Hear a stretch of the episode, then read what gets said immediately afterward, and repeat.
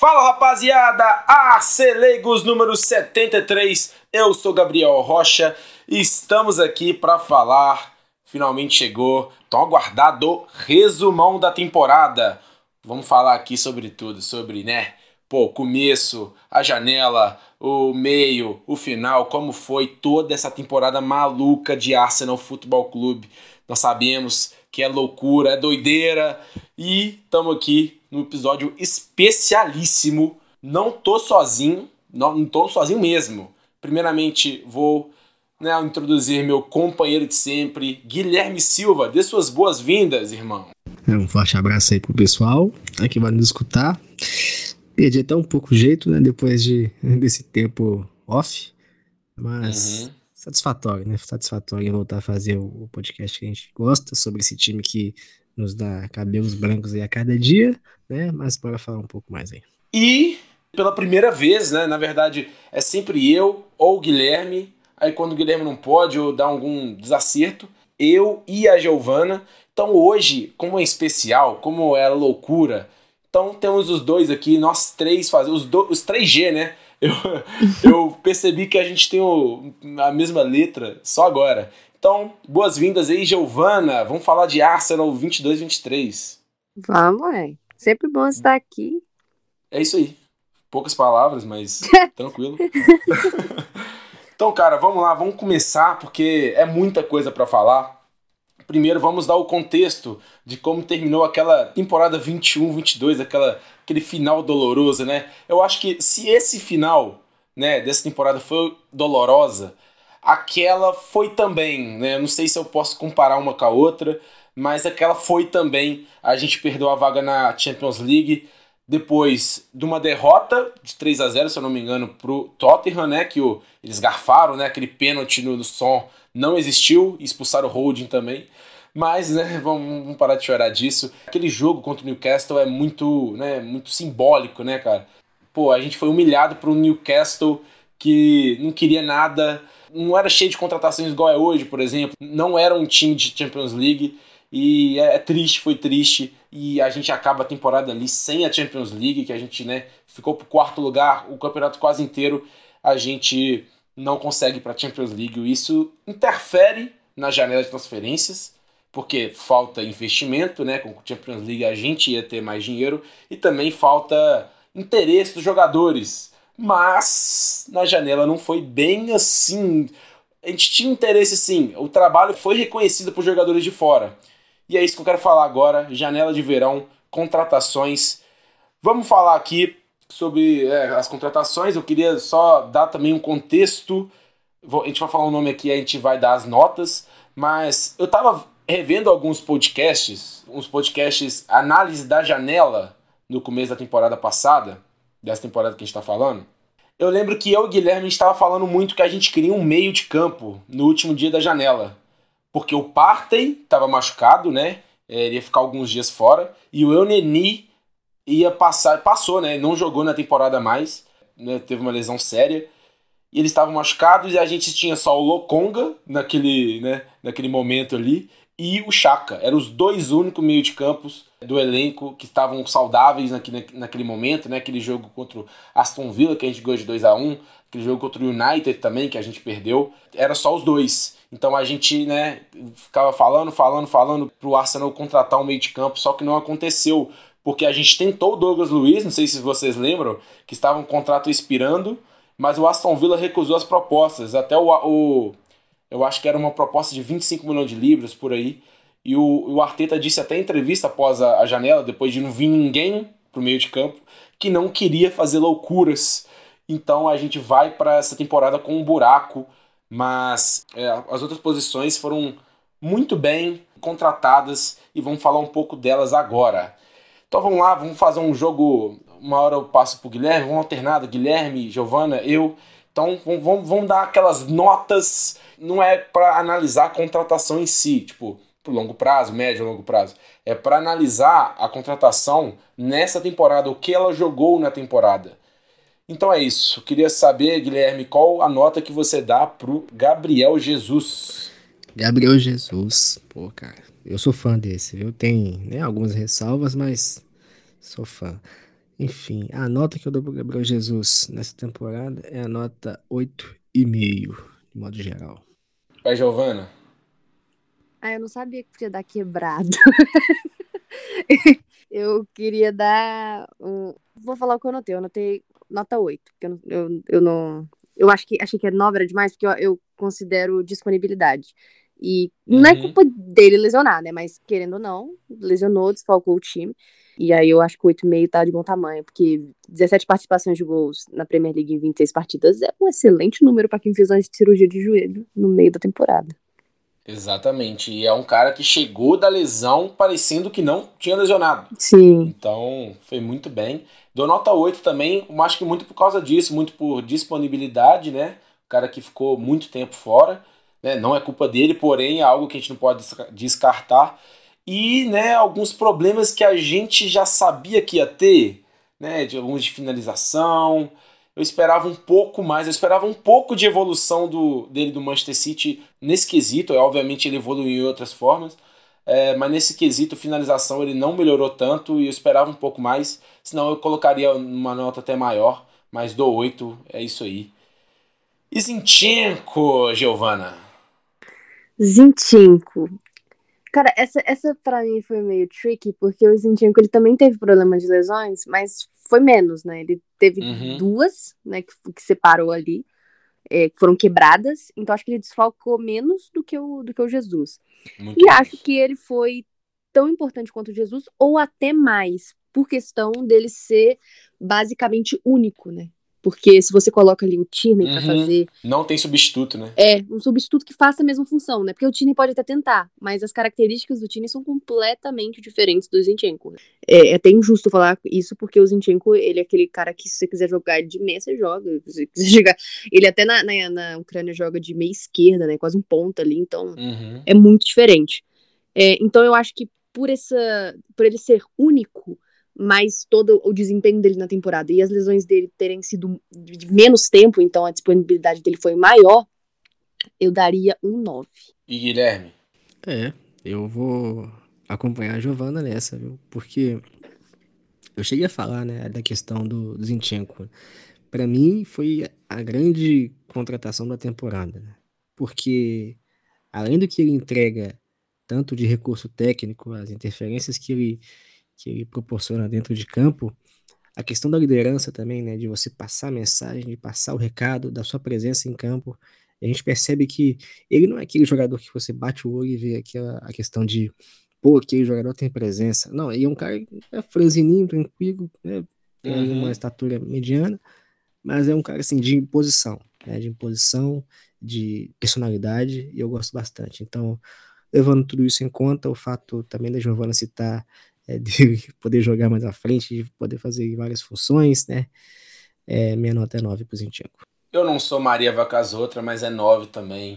que jogador. Cara, eu sou totalmente apaixonado. para mim, depois do Haaland, ele é a melhor contratação da Premier League nessa temporada. Sinceramente, é um cara que revolucionou essa função no Arsenal. Cara, a gente colocava o Tierney. O Tierney era uma unanimidade entre a torcida do Arsenal, até o Zinchenko chegar e mostrar outra função pro lateral esquerdo. E aí, tipo, caras que, porra, igual o Tierney, que a gente gosta pra caramba. A Giovana tá até aqui com a foto dele mostrando dedo no meio na final da FA Cup. Pô, que foto, cara, que foto. Mas, cara, a gente coloca até num, num quesito, né, de, do Tierney talvez ser vendido para trazer algo, um jogador com as características, né, do Zinchenko, que joga mais por dentro, etc. É, mas é um cara que fora de campo é sensacional, dentro de campo é sensacional. Nota 9 pro Zinchenko por causa da disponibilidade que ele faltou na gente. E também eu acho que no final da temporada, os erros defensivos dele, a fragilidade defensiva dele foi o tanto como muito explorado pelos adversários e a gente sofreu muito com isso. Mas vamos melhorar, é um jogador de 26 anos ainda, bizarro, parece que ele tem Parece que é sábio demais, 50 anos de idade, mas joga demais, Zinchenko. Essa próxima não é uma contratação, mas é a primeira temporada dele jogando com a gente, então eu vou contar. William Salibar, essa eu começo. William Salibar, que jogador, que zagueiro técnico, refinado, que zagueiro que pode estar em todos os lugares, que tem uma recuperação, que no alto é bom, muito, muito bom na verdade, né? É um cara que quase não tem red flag, quase não tem defeito no jogo dele. Eu realmente não sei apontar qual é o defeito do jogo dele. É um jogador de 21 anos, eu acho, não sei se fez 22, mas tá por aí. Pronto, chegou pronto. Todo mundo sabia, né? Todos os torcedores do Arsenal sabiam que, que ele chegaria pronto e fez o Ben White jogar na lateral direita depois de uma boa estreia dele. E, cara, Saliba para mim é nota 9 por causa, né, também da disponibilidade lá, da lesão contra o Sporting. Meio que a gente perdeu um pouco por causa disso, né? existe realmente esse impacto, mas Saliba joga demais e é nosso zagueiro por muitos e muitos anos, adoro. Guilherme. É, o Saliba é sensacional, né? A gente tem um, um jogador selecionável de baita nível, que antes fez uma grande temporada também pelo Marseille, na época com o Sampaoli, é um zagueiro de potencial de, de, interferir também, construindo com bola no pé. A gente já viu isso bastante. Um jogador firme também defendendo a área. Enfim, o Arsenal tem um grande zagueiro, né? É o melhor defensor do elenco. E para mim, a questão da lesão dele é contra o Sporting, né? Infelizmente, ele foi um baita de um azar nosso. Acabou minando muito o restante da nossa temporada. Mas enfim, falando sobre nota mesmo, a nota pro Saliba para mim vai nota 9 9,5. Giovana? Eu vou, eu vou acompanhar 9,5. Talvez, eu que assim, se eu fosse tirar um ponto, seria, né, dele ter se lesionado e ter deixado. Deixado sim, né? Não é que ele deixou a gente na mão, né? Mas acabou que é, foi um grande impacto ali pra gente, né, acabar perdendo o título e tal. Só que aí eu vou deixar ele com 0,5, porque sim. Eu não tenho explicação, literalmente, tá? Eu não vou tentar defender simplesmente eu quero que ele fique com 9,5. Justo. Você tem né, a sua conta aí, é isso aí. Estamos respeitando. Cara, agora, né, os três aqui, todo mundo né, é uma unanimidade, três caras que são titulares. Agora vamos lá. Giovana, Fábio Vieira. Cara, essa é complicada, tá? Porque eu não é acho. Eu, eu não acho que ele foi tão mal quanto muita gente coloca, tá? Eu vou, uhum. eu vou. Não, mas coloca ele no fundo do poço também, né? Pelo amor de Deus. É, é que tipo assim, é muito difícil para mim colocar uma nota baixa num cara que jogou 90% das partidas que ele jogou de banco. Você entrar no jogo é muito diferente de você começar a titular, mas é completamente diferente. O, o, o, grande jogo dele na temporada foi contra o Brentford, né? Até falam, nossa, uhum. é zoa. Que substituiu o Chaka, né? Não, não, o, foi o Odegar. O... Ah, ele substituiu. Ah, é verdade. O Odegaard ficou doente. Ele faz, é que ele faz o golaço, né? Ele fez um golaço naquele jogo. E para mim, cara, um cara é, não pode tirar um, um chute desse do nada. Ele tem que ter algum fundamento. E principalmente porque ele fez uma excelente temporada no Porto, né? O, inclusive, ele foi. Não, não sei qual lugar que ele ficou, mas ele era dos top tantos é, que, fez, que deu mais assistências, né, na, na Europa. Uhum. Então, esse, esse jogador não deixou de existir do nada.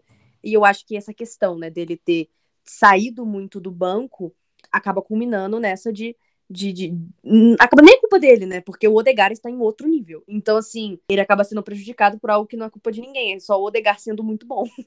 E assim, eu acho que no final ele acaba caindo de, de, produção, mesmo porque, porque quando ele entrava, né? Ele ainda conseguia impactar um pouquinho, chega no, no meio da temporada ali, ele começa a declinar. Mas eu acho muito injusto julgar o Fábio Vieira nessa situação, porque por todo um contexto. Agora, se for dar uma nota para ele, eu daria um 6 ou talvez um 6,5, porque é aquela contratação assim que ninguém esperava e do nada, né? Só anunciou, é, não tinha rumor, não tinha nada. E só, só, o que, sabia dele era números, né? Sabia que ele dava muita assistência, mas ninguém nem conhecia ele, não sabia que ele jogava.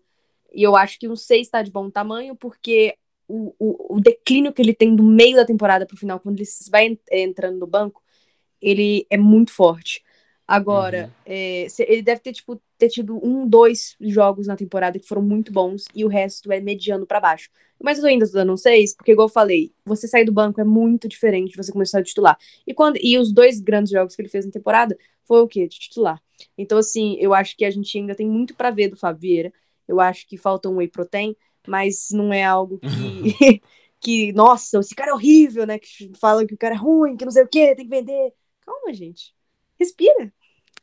É, no caso dele, precisa de um hipercalórico, né? Pelo amor de Deus. Exatamente. E aí, Guilherme, o que você acha do nosso português? Tecnicamente, eu gosto muito do, do Fábio Vieira, né? É, naquela safra do Porto, foi um dos destaques junto com o Vitinha, né? É. Uhum. Mas, tecnicamente ele é muito bom, mas é aquele.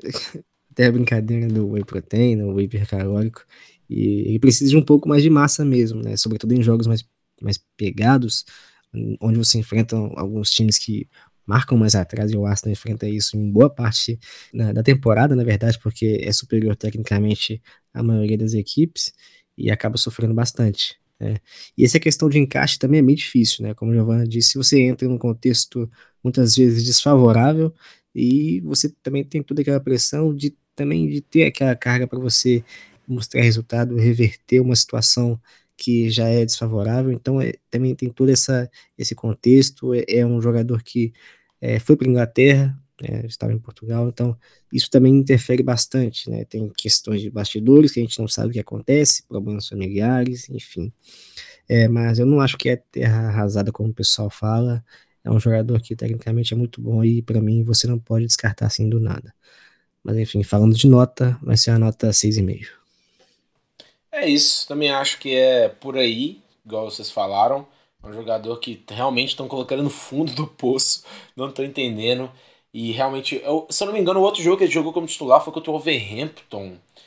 Não sei, mas eu, eu lembro que aquele jogo contra o Wolverhampton, que foi o último pra Copa, o último pré-Copa, ele faz uma assistência pro, pro Degar, cara. Nossa, foi, foi lindo, que ele deu meio com a cavadinha, meu Deus do céu. Era para mim um jogador muito, muito bom tecnicamente. Precisa de um hipercalórico sim, mas isso aí é um, algo que vai rolar não do dia para noite, né? E mesmo sendo, né, um jogador mais magro, respeitando o biotipo dele, a gente tem outros jogadores também que, que se destacam, né? Mas existe uma mudança também. Tipo o Bernardo Silva, por exemplo. O Bernardo Silva é um jogador magro, porém é um jogador que criou a casca e criou massa muscular também. Não precisa ser né, algo né, muito radical, né, algo né, que vai melhorar ali ali, conseguir é, acompanhar o ritmo da liga. E é um, bom, um ótimo jogador, porém né, existiu essa decaída dele até bem antes, antes do, da decaída do time em si. Né? Então dou seis para ele porque ele vai passar de ano, né? um seisinho ali. Ele não, ele não pode ser reprovado. Para mim é algo até positivo para se pensar num jogador tão jovem, né, 22, 23 anos, aí para o futuro. Vamos lá, isso é difícil agora, né? Guilherme, o que você acha do Matt Turner? Matt Turner, o que eu vi do Matt Turner falando mais de Copa do Mundo, eu gostei bastante. Nossa, jogou demais, é, filho. Que exatamente. Isso? Justamente, acho que pra mim é o melhor recorte, cara. Né, pelo que, pelo, a questão de minutagem, né? Minutagem, pressão, atmosfera, eu gostei bastante. E aparenta ser um, um bom goleiro, cara. Um bom goleiro, né? Pelo menos que o Arsenal possa ter agora, tem a questão do Ramsdale que já tá fixo, né? A gente já tem goleiro aí para um bom tempo, né? mesmo tendo algumas uhum. falhas, mas é, é um bom goleiro, negavelmente. Agora, a falha dele foi amar demais. e é meio doido também na cabeça, né? É, o goleiro tem que ser doido, cara. É. Só que eu acho que às vezes passa do ponto. Engraçado que não tem cara nenhuma de doido, né? É, sim, não tem. Doidinho na cabeça. Mas o Matt Turner aparece ser um bom goleiro, sim, goleiro firme, né? É um goleiro que você olha pra ele e pelo menos ele te transmite segurança. Pelo menos eu sou assim com goleiros, né? E eu sinto um pouco de segurança aí no Matt Turner. Pena que o recorte também não é tão favorável. Mas, falando de notas, é pelo que eu já vi dele, pelo que eu posso falar também de qualidades, vai ser uma nota 6,5. Giovana? Ah, cara, é que é aquela coisa, né? Que, que, o recorde realmente, né? Como o Guilherme falou, é da Copa do Mundo. A gente mal viu o Matt Turner, né? A gente não... é, então, assim, é, na Copa do Mundo ele catou muito, não tem inegável isso. Ganhou lá o, o que troféuzinho lá, esqueci o nome. Então, assim, é, eu acho que o 6 é, ele tá de bom tamanho, simplesmente porque não é que ele foi mal, é simplesmente que foi apagado, né? Não, não, o Ramsdale incontestável então acaba que ele ficou apagado. Mas eu, eu acho, acredito assim que se, nossa, o Ramsdale machucou, preciso do Matt Turner, eu acho que ele conseguiria fazer o trampo, sabe? Eu não acho que iríamos, nossa, meu Deus, esse é um, ia ser um drop igual foi do Saliba pro Hold, não seria. Então, assim, eu acho que não sei se é de bom tamanho, porque ele é um bom goleiro, a gente viu na Copa, mas ele só foi apagado. Uhum. Eu acho que o meu, meu estilo de nota vai ser um pouco diferente de vocês. Eu vou colocar, né, quem já teve Runerson como goleiro reserva. ter Matt Turner, cara. Matt Turner é muito bom goleiro. Eu acho que o recorte é pouco, mas mesmo assim, ele com a camisa do Arsenal foi muito seguro. Muito seguro. E é um cara, pô, muito seguro mesmo. E fez defesas difíceis, não fez falhas. E, né, jogou ali na FA Cup, Copa da Liga, Europa League. E, cara, gostei bastante. Vou meter um 8 nele, porque acho que finalmente agora a gente não vai precisar mais de, de ficar é, procurando goleiro reserva, né? Depois do Leno ter saído. E, né, e quem teve Runerson, Matt Turner vira Yashin. Então, deixa eu só falar um negócio, só, só porque você, você falou do Runerson. E uhum. não tem nada a ver com nenhum tema de nada. É só um comentário. Essa é a pior contratação que eu já vi do Arsenal. Só isso. Ó, que aspa forte. Pior que. Pô, pior que Mustafi. Pior que Lee Steiner. Caralho, peguei no fundo da baú. Nossa, esse aí foi um surto coletivo. Ninguém nem. esse aí foi um surto Foda. coletivo. Pô, até a contratação do Marquinhos também, mas eu não vou contar, sacanagem com ele. Eu sei que ele começou bem e foi pro Norwich de empréstimo.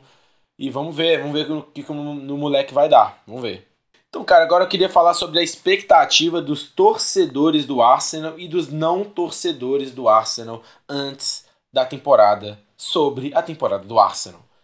Os não torcedores do Arsenal, eu lembro muito bem, cara, eu lembro muito bem, colocavam City, obviamente, Liverpool, né? Mesmo que o Mané tenha saído, contratou Nunes, né? Um cara que era badaladíssimo, fez uma ótima Champions League pelo Benfica. E o, o Tottenham também, ele tinha, né, tinha aquele hype do Conte que conseguiu a vaga na Champions League no último segundo. Aí contratou lá o Richarlison, Perisic, etc, etc. Manchester United também, né, contratou os Casemiro, com jogadores prontos, Lisandro Martinez, o Anthony, né? Aí, tipo, esses times estavam mais badalados que o Arsenal.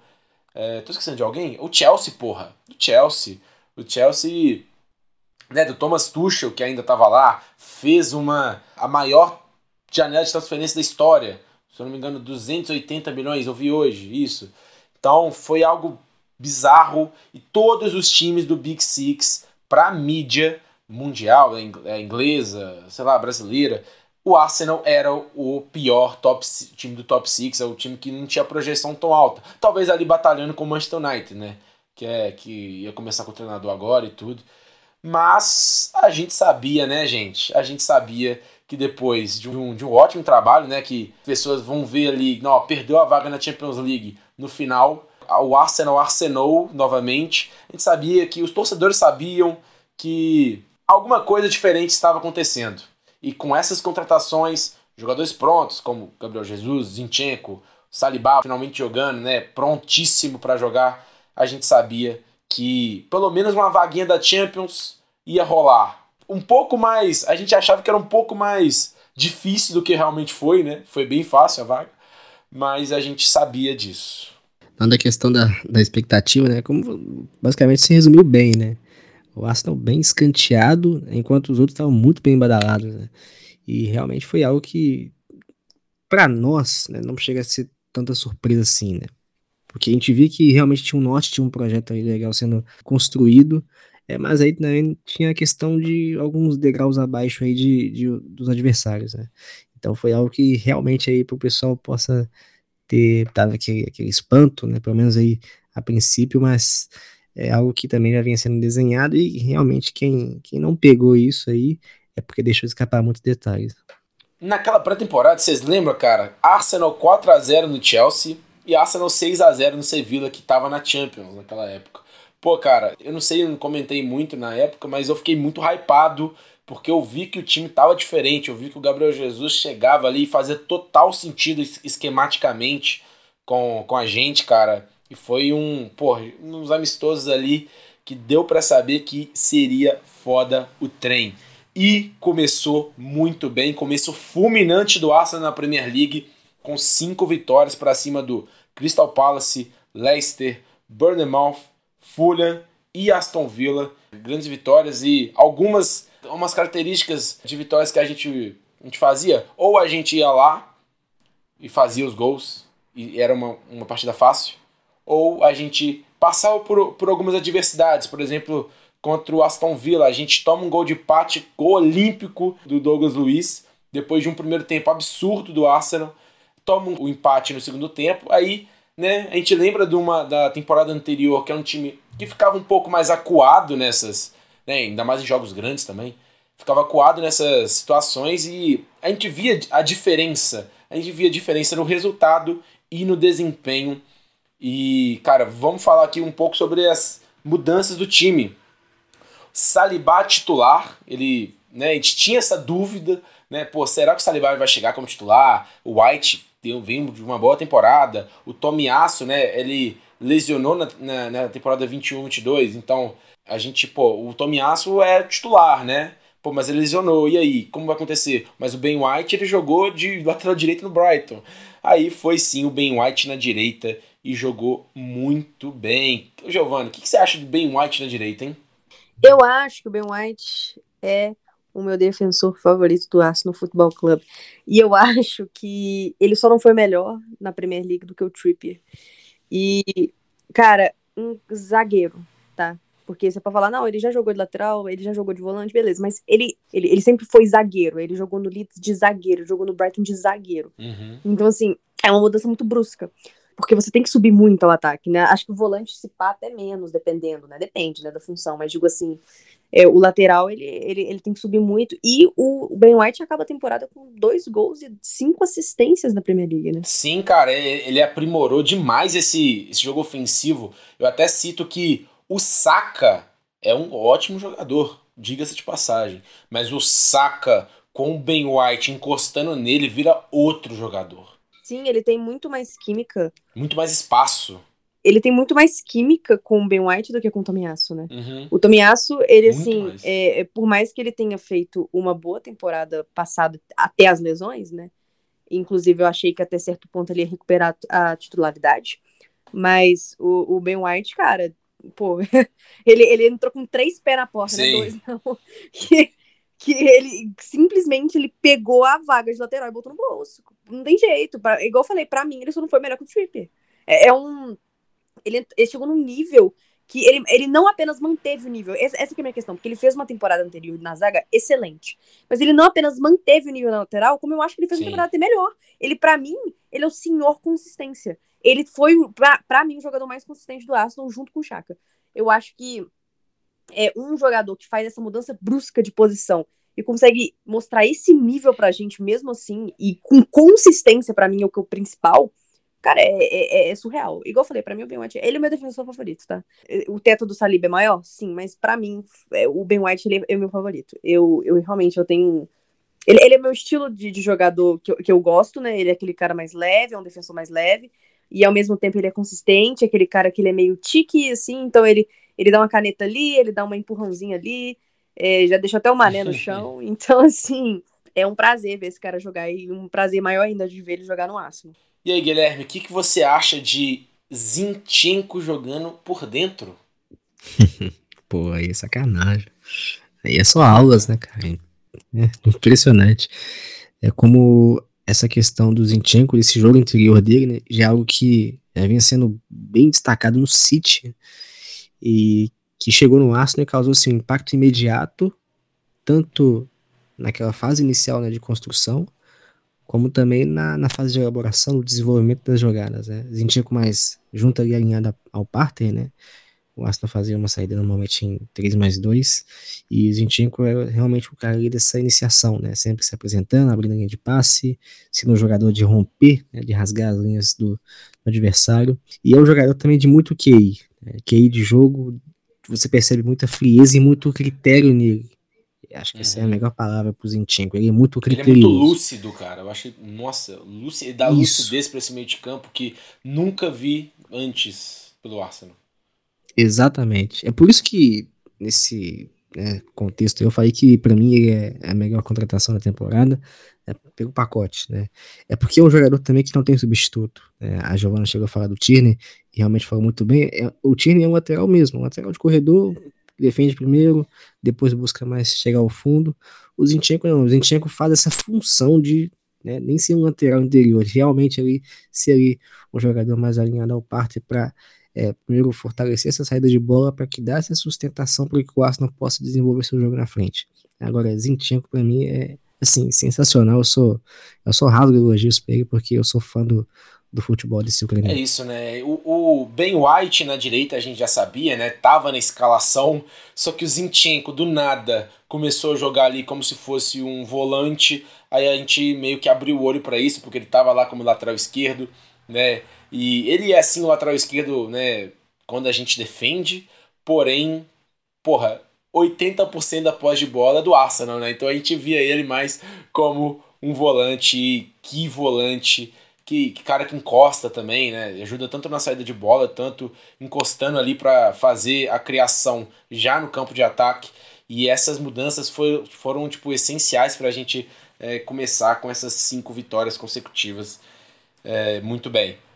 Vamos lá, agora vamos falar agora sobre a adaptação do Gabriel Jesus, que cara, a gente já sabia que seria algo, eu falei aqui já que o fit do esquema do Gabriel Jesus, nas características que ele tem pro Arsenal, era, porra, era, por cara, era um quebra-cabeça, estava perfeito ali para se, se encaixar. É um cara que não é só centroavante, vai lá pro lado, vai lá pro outro, dialoga com, com os jogadores e ele começou já jogando muito, eu lembro daquele golaço dele contra o Leicester. Golaço, ele fez dois gols na, naquele jogo. A gente vê os números gerais dele. Não é tão expressivo. Mas, cara, você vendo jogos, cara, quando você não tem Gabriel Jesus, você perde muito, muito da sua variabilidade tática, de ser um cara que não sabe o que vai fazer, é um cara que pode fazer o pivô, o cara que pode correr para cima de você, o cara que carrega muito a bola, ele pisa na bola, tem, tem, aquele, aquele lance contra o Leeds United, que é, pô, foda. Ele tenta passar do cara, no mano a mano, e o cara desarma ele, só que volta para ele. Aí do nada, os 10 jogadores de linha do Leeds tá dentro da área. Aí falando, ó, o Gabriel Jesus vai tocar, o Gabriel Jesus vai chutar. Não, o Gabriel Jesus tenta driblar, sofre o pênalti e a gente ganha um pênalti, tipo, do nada, tá ligado? Então é um cara muito diferente, é um cara que carrega a bola, que dribla, que faz o pivô, que vai lá, né, nessa, esse quesito de, de finalização que a gente, né, que a gente fala, que a gente critica, porém, é, vale a pena, né, vale a pena, é um jogador que tá no verdinho e esperamos que esteja no verdinho, esteja no positivo por muitos e muitos anos no Arsenal. Então, cara, eu queria falar também agora sobre a mudança do Chaka. Do Chaka eu vou deixar pra Giovana, né? Porque a gente sabe do. A gente sabe que ela chorou, né? Com essa, esse quesito aí do Chaka poder estar saindo, eu acho que vai sair, né? Pro Bayer Leverkusen. Chorou no banho. E, cara, fala um pouco aí, Giovana, sobre essa mudança do Chaka que virou um jogador de ataque, né? Eu queria começar falando que sempre defendi, tá? Eu mereço. Essa temporada eu mereci. É a glória essa temporada, eu cara. Eu avisei, fala. eu avisei, eu mereci. cara, eu sempre defendi o Chaka, porque eu acho que o Chaka, ele, ele, ele sofre um, um, um... hate. Um hate desproporcional, beleza. Ele teve aquela. aquela... Ele é louco. Ele, ele, aquela... ele tipo assim, nessa temporada, ele, ele foi Talvez. ok. Mas nas outras, ele meio que, porra, chutou, ele foi expulso três vezes, ele, né, né?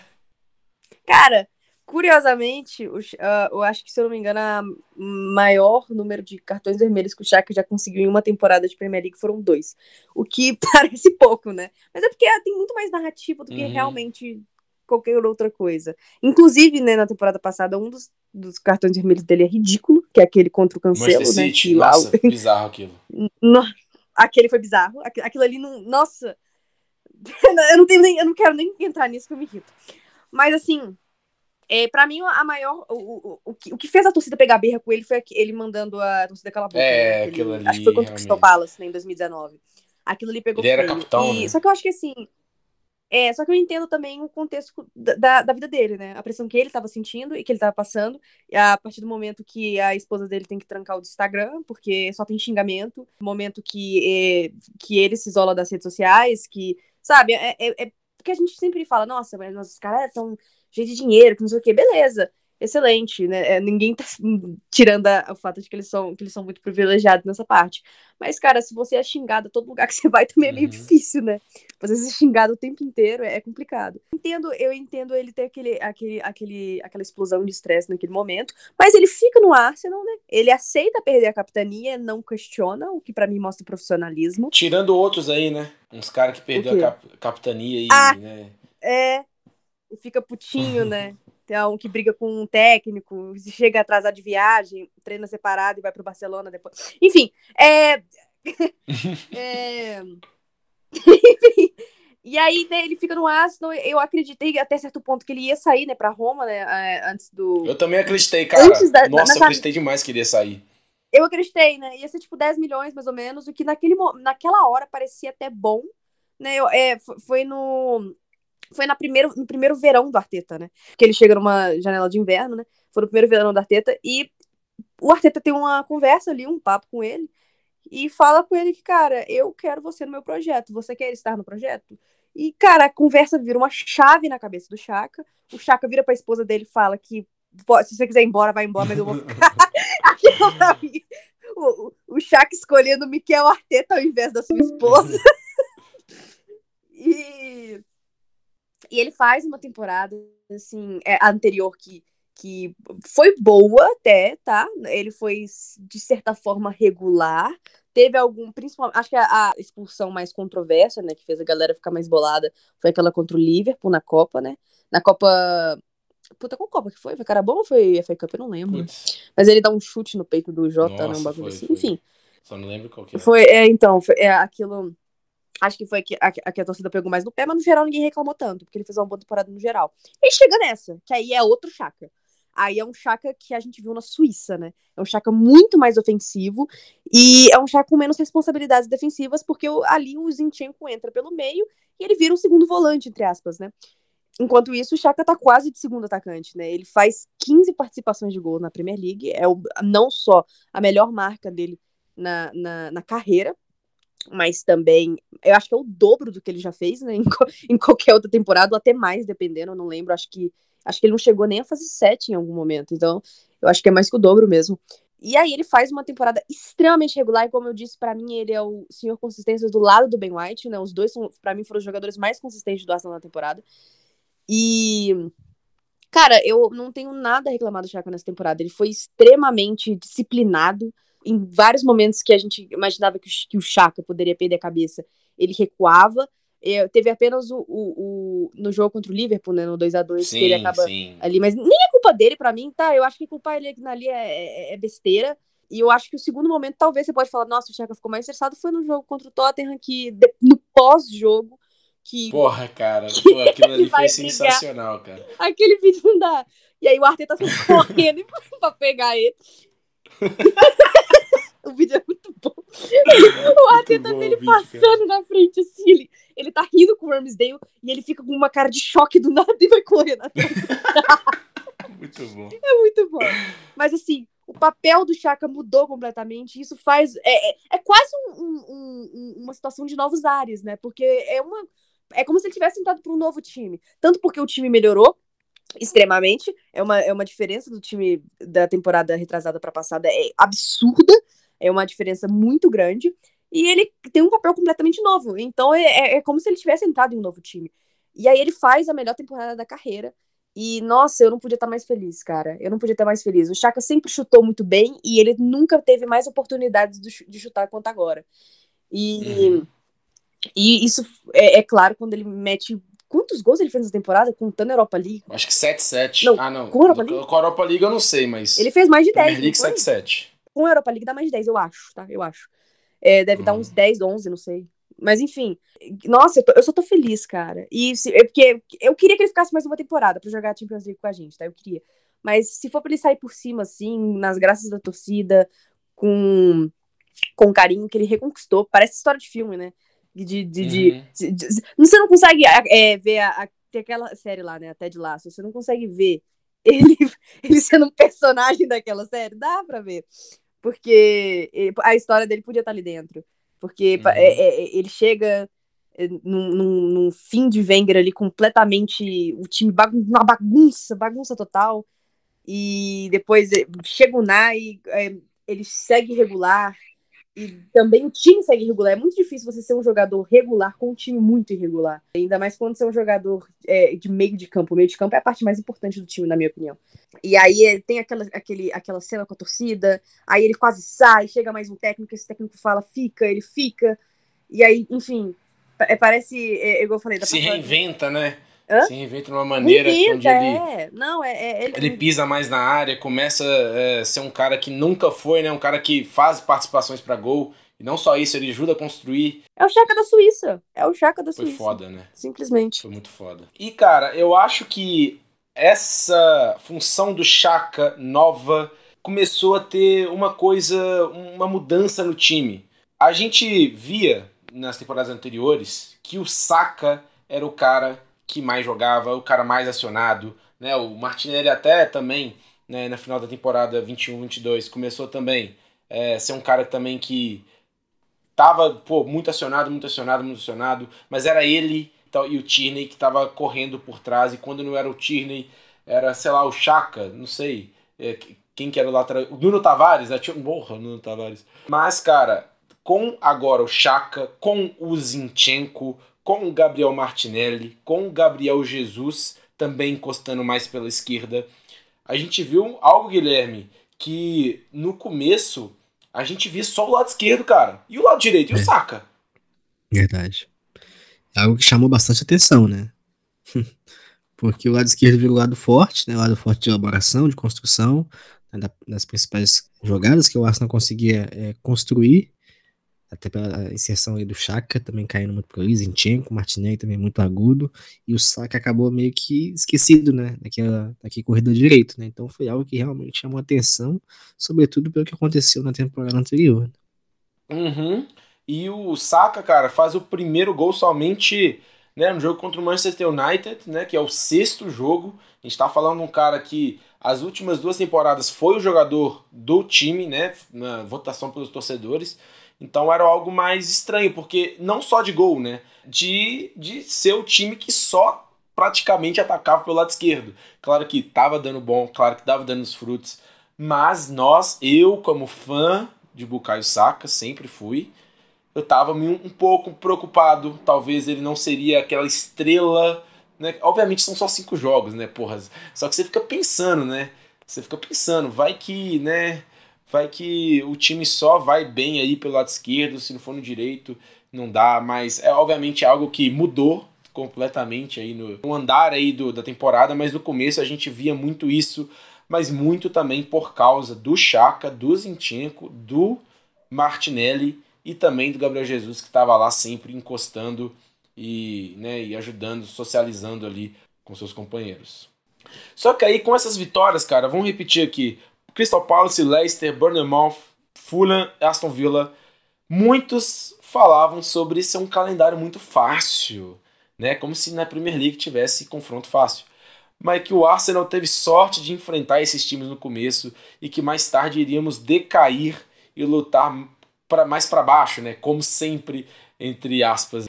Obviamente, se a gente comparar, vocês lembram do começo da temporada 21-22? Que a gente pegou Ok, o Brentford, né? A gente perdeu pro Brentford. Aí depois a gente pegou o Chelsea e o Manchester City. Tipo assim, pior possível.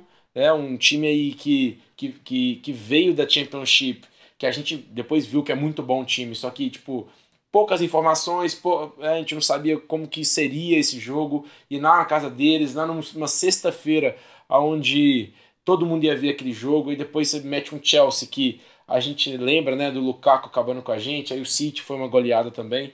5 a 0 então, a gente vê, comparar essas duas, esses dois começos, tinha muito, né, a gente via uma diferença nítida, porém, né, a gente sabia que o, não só o resultado estava vindo, mas como o desempenho, a gente nunca jogou antes como a gente jogou nesses jogos. Então a gente sabia que era algo duradouro, mas mesmo assim, com talvez um elenco curto, né? A gente falou sobre meio, meio de campo, né? Só tinha Partey lesionou, o Neoneni lesionou, era só o Lokonga e o Chaka.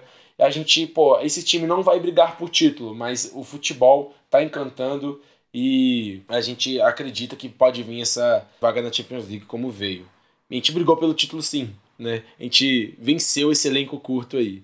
Mas, né, a gente falando sobre essas vitórias contra times médios, pequenos. No próximo jogo era um jogo nada mais, nada menos como Manchester United lá no Old Trafford, que querendo ou não seria uma resposta a essa, né, essa crítica dos adversários falando que a gente te, só ganhou, só teve essa sequência por causa desse calendário mais fácil. E a gente lembra como foi, né? A gente perdeu de 3 a 1 lá no Old Trafford, né? Foi o primeiro gol de saca na temporada, né? Eu já tinha dito aqui, foi no sexto jogo, e a gente perde aquele jogo, né? Eu lembro que foi a estreia do Anthony, o Anthony fez um gol na gente, né? A gente foi punido. A gente falou muito, eu discuti muito nas redes sociais que era, nossa, todo mundo ficava falando, pô, o Rashford e o Bruno Fernandes, o Eriksen jogou muito naquele jogo também, puniu o Arsenal porque o Arsenal tá muito adiantado, né? As pessoas só viram que o Arsenal joga adiantado quando o Arsenal se fudeu, né? Mas quando tava ganhando e tava jogando adiantado, o Arsenal joga adiantado. Ou você ganha pela espada ou você morre pela espada. O Manchester United foi muito bem naquele jogo, explorou esse espaço e eles ganharam da gente. Então foi a primeira derrota no jogo grande. Aí vinha, né, aquele fantasma, né, cara, sobre o Arsenal não ganhar jogos grandes. Cara, mas aquele jogo tem muito contexto. Tem um, você tá sem o Partey e o Lokonga ser o cara que deveria interceptar os, os passes, digamos assim. Sim. E o United 100% jogando de forma reativa. É o suco do, do desastre, sabe? Uhum. Porque passes que o Lokonga deixou passar, o Partey não deixaria. E também eu acho que o Arteta erra muito nesse jogo. Porque ele, ele, ele. Não lembro quando, mas ele tira ele tira o Lokonga. Eu não lembro. Eu só sei que no final do jogo a gente tinha um meio-campista, que era o Chaka. Sim, lembro, lembro, lembro. Ele foi pro tudo ou nada mesmo, foda-se. É, ele foi pro tudo ou nada. Só que a gente não criava nada. A gente não criava nada. Ficou só o Chaka completamente sobrecarregado. E o, não, não, tinha mais ninguém. Se eu não me engano, o El Nene tava machucado também. Não tinha ninguém. Não tinha ninguém. colocar. Não tinha, não tinha... ninguém. É, é, por isso que a gente xingou tanto. A gente não, não xingou, criticou tanto por não ter vindo, vindo alguém. A gente queria tanto Douglas Luiz, mas não tinha um plano B para isso. E quem diria que seria, né? Frelo.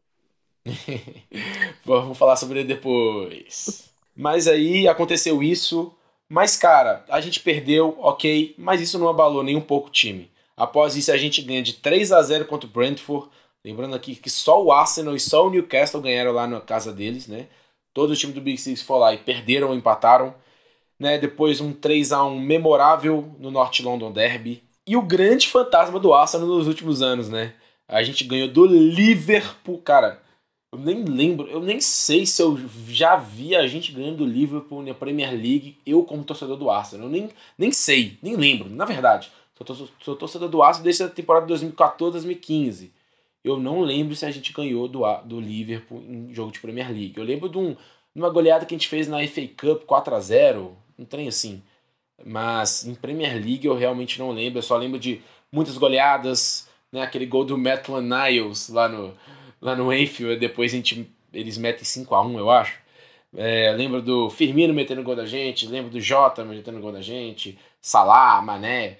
Mas a gente ganhou aquele jogo e foi um jogaço, um jogo que a gente viu que aquele time lá é for real, real, é né? um time que ganhou casca, né, com jogadores aí prontos, é, vindo de uma cultura vencedora, né, e chegando ali, impactando. Foi muito legal, ainda mais que aquele jogo a gente ganhou após um pênalti do Saka, né, a gente sabe... É claro que tinha passado, passado algum tempo, mas a gente estava pensando sobre na Eurocopa, depois a gente, né, a gente até acabou com esse fantasma, porque o Saka virou aí o batedor oficial, e foi muito legal. E também, depois disso, a gente ganha do Chelsea pela terceira vez consecutiva numa batalha lá em Stamford Bridge contra o Chelsea, 1 a 0 gol do Gabriel Magalhães. Então, após aquela derrota do Old Trafford, a gente cala novamente com vitórias importantes, vitórias impactantes contra times gigantes, como times, né, que como o Brent foi um time que fez uma temporada absurda, né? Então, é o time que a gente viu no começo e teve muitas esperanças, porque era, era legal, né, cara? Era, era gostoso você num domingo, 11 horas da manhã, acordei, vou ver lá o Arsenal. Alguma pretensão, mas tipo, tá ligado? Nenhuma, não pretensão de título, essa, essa, essa pressão, tá ligado? Você chegava lá, via o time jogar, o time jogava bem, o time ganhava e era muito legal. Eu sinto saudades dessa época. Ah, não, só pra falar da questão do, do Arsenal e o Liverpool, né? O Liverpool era, era não, ainda é uma pedra no sapato, né? E você falou bem de puxar a vitória contra o Liverpool em Premier League é bem difícil, cara. Nossa senhora. Meu Deus. Eu lembro só daquele, acho que foi 13 14 ou 14 15. Teve até uma goleada que o Aston enfiou no Liverpool aí, nesse Acho intervalo. que foi na FA Cup, cara. Foi na FA Cup isso. Foi na FA Cup, será? Porra. Nossa, tem tantos jogos também de Arsenal e Liverpool. É até difícil, mas acho que teve uma aí que teve gol do Beleirinha, não sei se foi nesse caso. Mas teve uma goleada do Arsenal nesse intervalo aí que teve uma vitória nossa aí. Mas depois disso também, filho, aí é difícil mesmo. Aí, quando o Klopp entrou ainda, Jesus Não, só piorou. Então, depois disso, a gente tem a eliminação da Copa da Liga, né? Do Arsenal, que jogou com o time reserva num jogo que nem foi televisionado. Cara, não foi televisionado nem no Brasil e nem na Inglaterra, cara. Pra mim isso é um absurdo.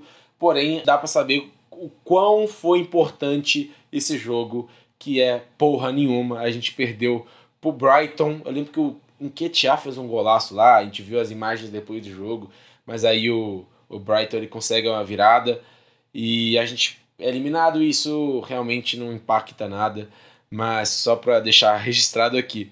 E depois uma linda vitória lá no Molineux Stadium contra o Wolverhampton, né? É, é, foi até com eu falei que o, o Fábio Vieira fez uma grande assistência pro Odegaard, o Odegaard fez dois gols naquele jogo, foi realmente um jogaço. E depois disso tem a parada para a Copa e sem dúvidas, sem dúvidas. Eu nem sei se o Napoli estava jogando aquele futebol no começo ali, eles já estavam tão bem como eles foram na temporada toda na, lá na Itália. Mas com certeza a gente estava liderando a Premier League e jogando o melhor futebol do mundo. Isso eu tenho certeza. Eu não sei se o Napoli já estava jogando muito bem aí, né? Ele pode até adicionar também a gente, né? Nós e eles. Mas com certeza a gente estava jogando o melhor futebol e foi lindo a primeira parte. Né? Eu lembro até que o último jogo também foi um uma derrota do Manchester City pro Brentford, com gol lá do Ivan Toney. E a gente, se eu não me engano, foi pra Copa com quatro pontos de diferença entre o Manchester City. Então foi muito legal ver essa Copa inteira aí com o Arsenal líder. Na Copa do Mundo temos a lesão do Gabriel Jesus, que com certeza jogava a melhor primeira parte da carreira, com números bons, porém não tão expressivos, porém dentro de campo a gente sabia seu valor tático na construção das jogadas. E Guilherme, você lembra? No primeiro podcast pós-Copa tem um título. Oi, Ketia, precisamos de você! Tipo, chorando, tá ligado? Então, porra, a gente volta pra Copa, obviamente, né, com a moral de ser o líder, mas o Enquetear ia ser titular e ele precisava se provar. É isso mesmo. E nos começos foi até bem, né? Nossa, e bem demais. E eu tive que fazer a minha culpa, é claro. E como fiz, né? Sim, sim. Ele foi muito bem, mesmo com a perda de um dos jogadores mais importantes do elenco, o Enquetear conseguiu produzir nesse time já montado e fez gols muito importantes na vitória contra o West Ham, né, que foi a primeira. Lembro que aquele jogo a gente tomou de 1 a 0 o gol do Beirama de pênalti, depois a gente busca a virada. O aquele jogo contra o Brighton também, que foi maluquice, né, que a gente consegue uma boa vantagem, depois o Brighton quase faz um, um trem louco ali com o Mitoma. E aquele mais importante, né? O Manchester United no finalzinho, no jogo mais televisionado na história dos Estados Unidos, é- essa eu lembro. Peter Dury. Ô, Giovanna, é Peter Dury, aquele narrador? Sabe? Nossa, não faço ideia. Nossa, você não sabe. É, é o que um narrador, tipo, é um narrador muito expressivo nas palavras. Ele é um poeta, né? Então, sempre ele, nesse jogo, que e ele, ele, ele trabalha na Premier League lá nos Estados Unidos. Nesse jogo, velho, ele, porra, foi muito foda ele falando as palavras ali, falando o, o, o quanto aquilo ali significava pra, pra torcida. E aquele jogo, cara, foi lindo, lindo. E o Enquetear foi muito bem, né? A gente sabe o que acontece depois. Queria que, queria que você falasse aí, Giovana. O que, que você acha do Enquetear nesse, nesse curto espaço de tempo e depois também? O Enquetear, ele não é um mau jogador, ele só é limitado. O problema de você ser um jogador limitado num time como o Arsenal, né, que era um time muito fluido, é que chega um ponto que você fica muito previsível. Tanto que ele começa bem, mas ele tem uma caída muito grande, porque o time começou a ficar previsível. E o Martinelli também tem uma queda uhum. muito grande junto, porque as trocas que ele fazia com Jesus simplesmente não existem mais. É, não existia mais, sabe? Então, o Nketiah, infelizmente, ele, para mim, não tem nível para jogar no Arsenal, não por culpa dele, não porque ele é um cara que não é esforçado, não, mas eu acho que o Nketiah tem um teto. Esse teto não tá muito longe do que ele já, já apresenta pra gente. E esse Sim. teto a gente sabe que não é o suficiente.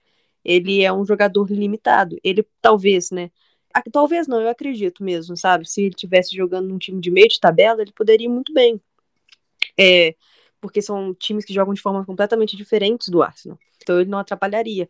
E como eu disse, ele não é um mau jogador. Ele só é. Deixa, só deixa o time previsível depois de um tempo. Né? Ele não vai criar uma jogada do nada igual Jesus fazia.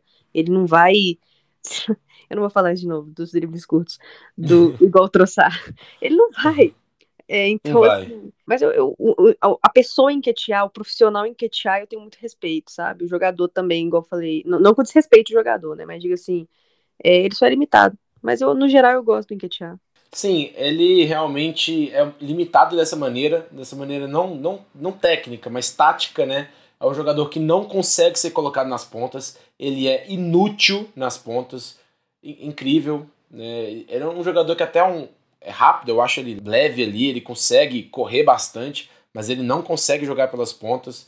Não é um jogador que tem drible o suficiente para isso, e isso realmente deixava o ataque muito previsível. Né? A gente vai falar um pouco mais depois sobre a contratação do Trossard, que para mim foi algo que né, melhorou bastante. Que quando não tá fazendo gol, ele é meio que inútil, mas ele fez gol nesses jogos importantes aí. Naquele jogo contra o Manchester United foi absurdo.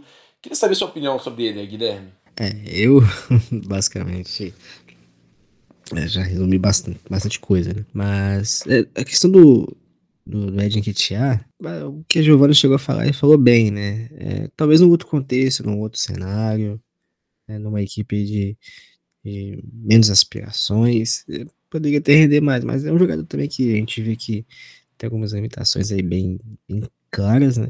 É um jogador que pressionando, ele se embora até interessante, né? principalmente levando em conta as circunstâncias que a Premier League fornece. É até interessante, mas se você comparar principalmente as principais virtudes dos outros concorrentes, né, que ele tem no ataque, aí realmente deixa a desejar. É, mas foi algo legal, pelo menos ali na parte inicial, onde ele sumiu. É, realmente foi um momento bem pesado e ele acaba correspondendo e correspondendo bem. É, a questão que fica é que em algum momento vai acabar precisando dele e em jogos mais difíceis você vai precisar de algo diferente e ele não é esse jogador específico que vai te fornecer isso. Né? Então é, é um querendo não, é uma, vamos dizer, uma, uma lacuna que esse elenco ainda tem, né? Pra permanecer tem do, não. do que tinha. Hum? Tem não, tá não? vindo. Tá vindo. Balogun. Oh, gente, hum. Balogun tem que ficar, né? Tem que ficar, né? É, Falou com certeza. É uma unanimidade aqui que eu sei. Então vamos lá. Cara, vamos falar um pouco sobre a nossa dupla, nosso trio, na verdade, né? Com certeza é o trio que, né, o trio que mais jogou bola nesse, nesse time e no meio para frente, né? Então vamos falar. Eu, eu, tinha falado sobre o Saka, né, no começo. Esquece isso. Depois de um tempo, ele virou, né, até ser um melhor Saka, né? Um, um Saka melhor do que ele já tinha sido né? Tanto que nesses jogos aqui que eu falei, no West Ham, os três marcam gols, né? O Ketia, o Saka e o Martinelli. No Brighton também os dois fazem. E os três fazem, na verdade. E no Manchester United a gente tem aquele, aquele golaço do Bukayo Saka. Que puta que pariu, que golaço. Queria, Guilherme, que, não, na verdade é a Giovana. Queria que você falasse um pouco de Bukayo Saka nessa temporada, Giovana. O que, que você achou desse moleque? 21 anos. Eu acho que o Saka ele chegou num ponto que ele está chegando na perfeição de jogador do ponta, né? Que é. Uhum. Ele tinha algumas fragilidades no jogo dele.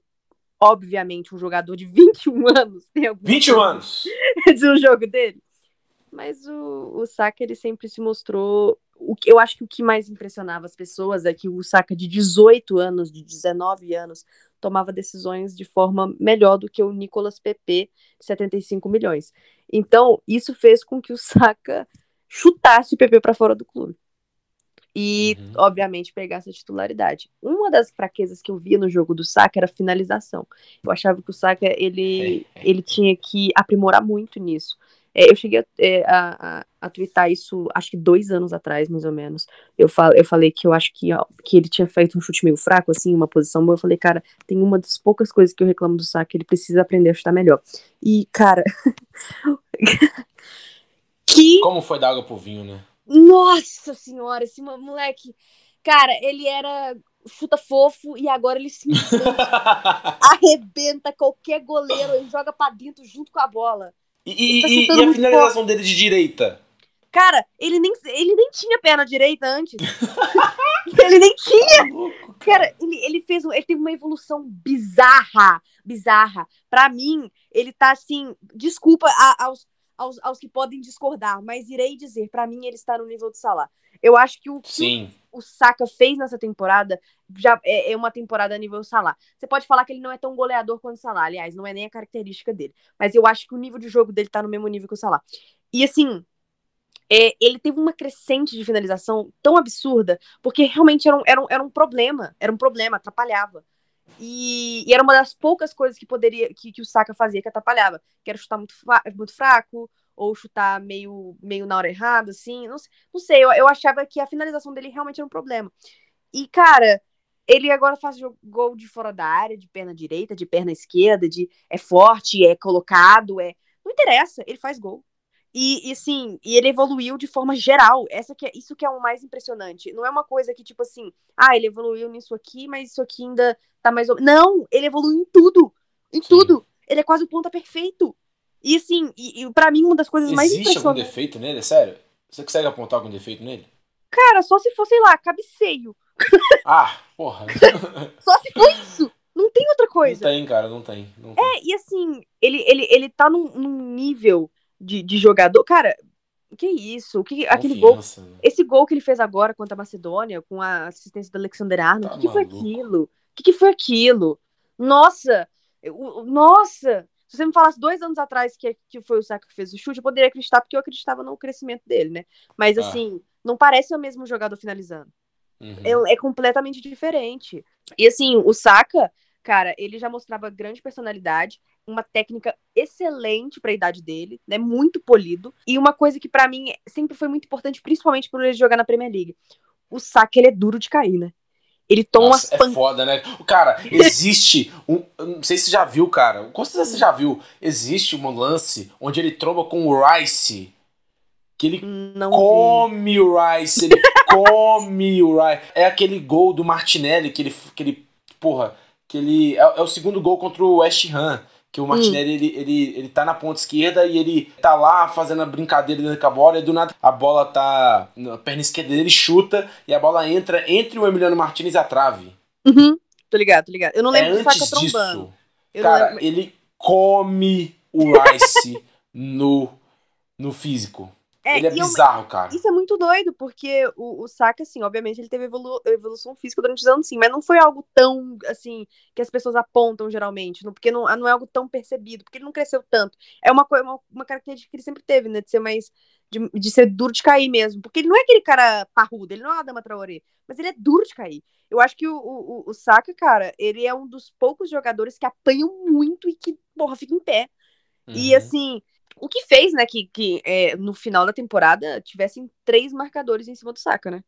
Uhum, é foda. É a, ca, a, cada momento que se passa, chega mais um, né? Chega, deixa o meu menino jogar. E por isso era mais importante ainda o Ben White encostar nele. E era, e era mais importante ainda, que foi algo que aconteceu, que a gente perdesse a saca dependência. E que foi o que aconteceu. Né? Uhum, Finalmente sim, não sim. temos mais. Até a temporada passada, passada, diga assim, 21, 22, né? Era possível dizer que ainda existia. Se o Saka não jogasse na temporada 21, 22, era um problema. Hoje, por mais que ainda faça falta, porque é o Saka um dos melhores pontas do mundo, mesmo assim o time não vai sentir numa, num, num, num, num tanto que... Não vai acabar. É, não vai acabar, o time não morre ali. Você, você consegue jogar ali, fazer jogadas com Martinelli e Jesus, pode entrar o Troçar.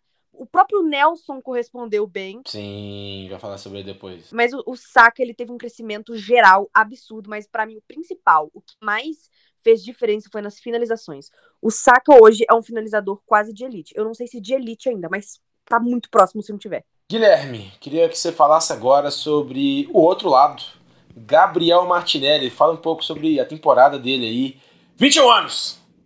Nossa, 21 anos mesmo, né, cara? Pô, que isso. É, o Martinelli é um jogador que eu gosto bastante.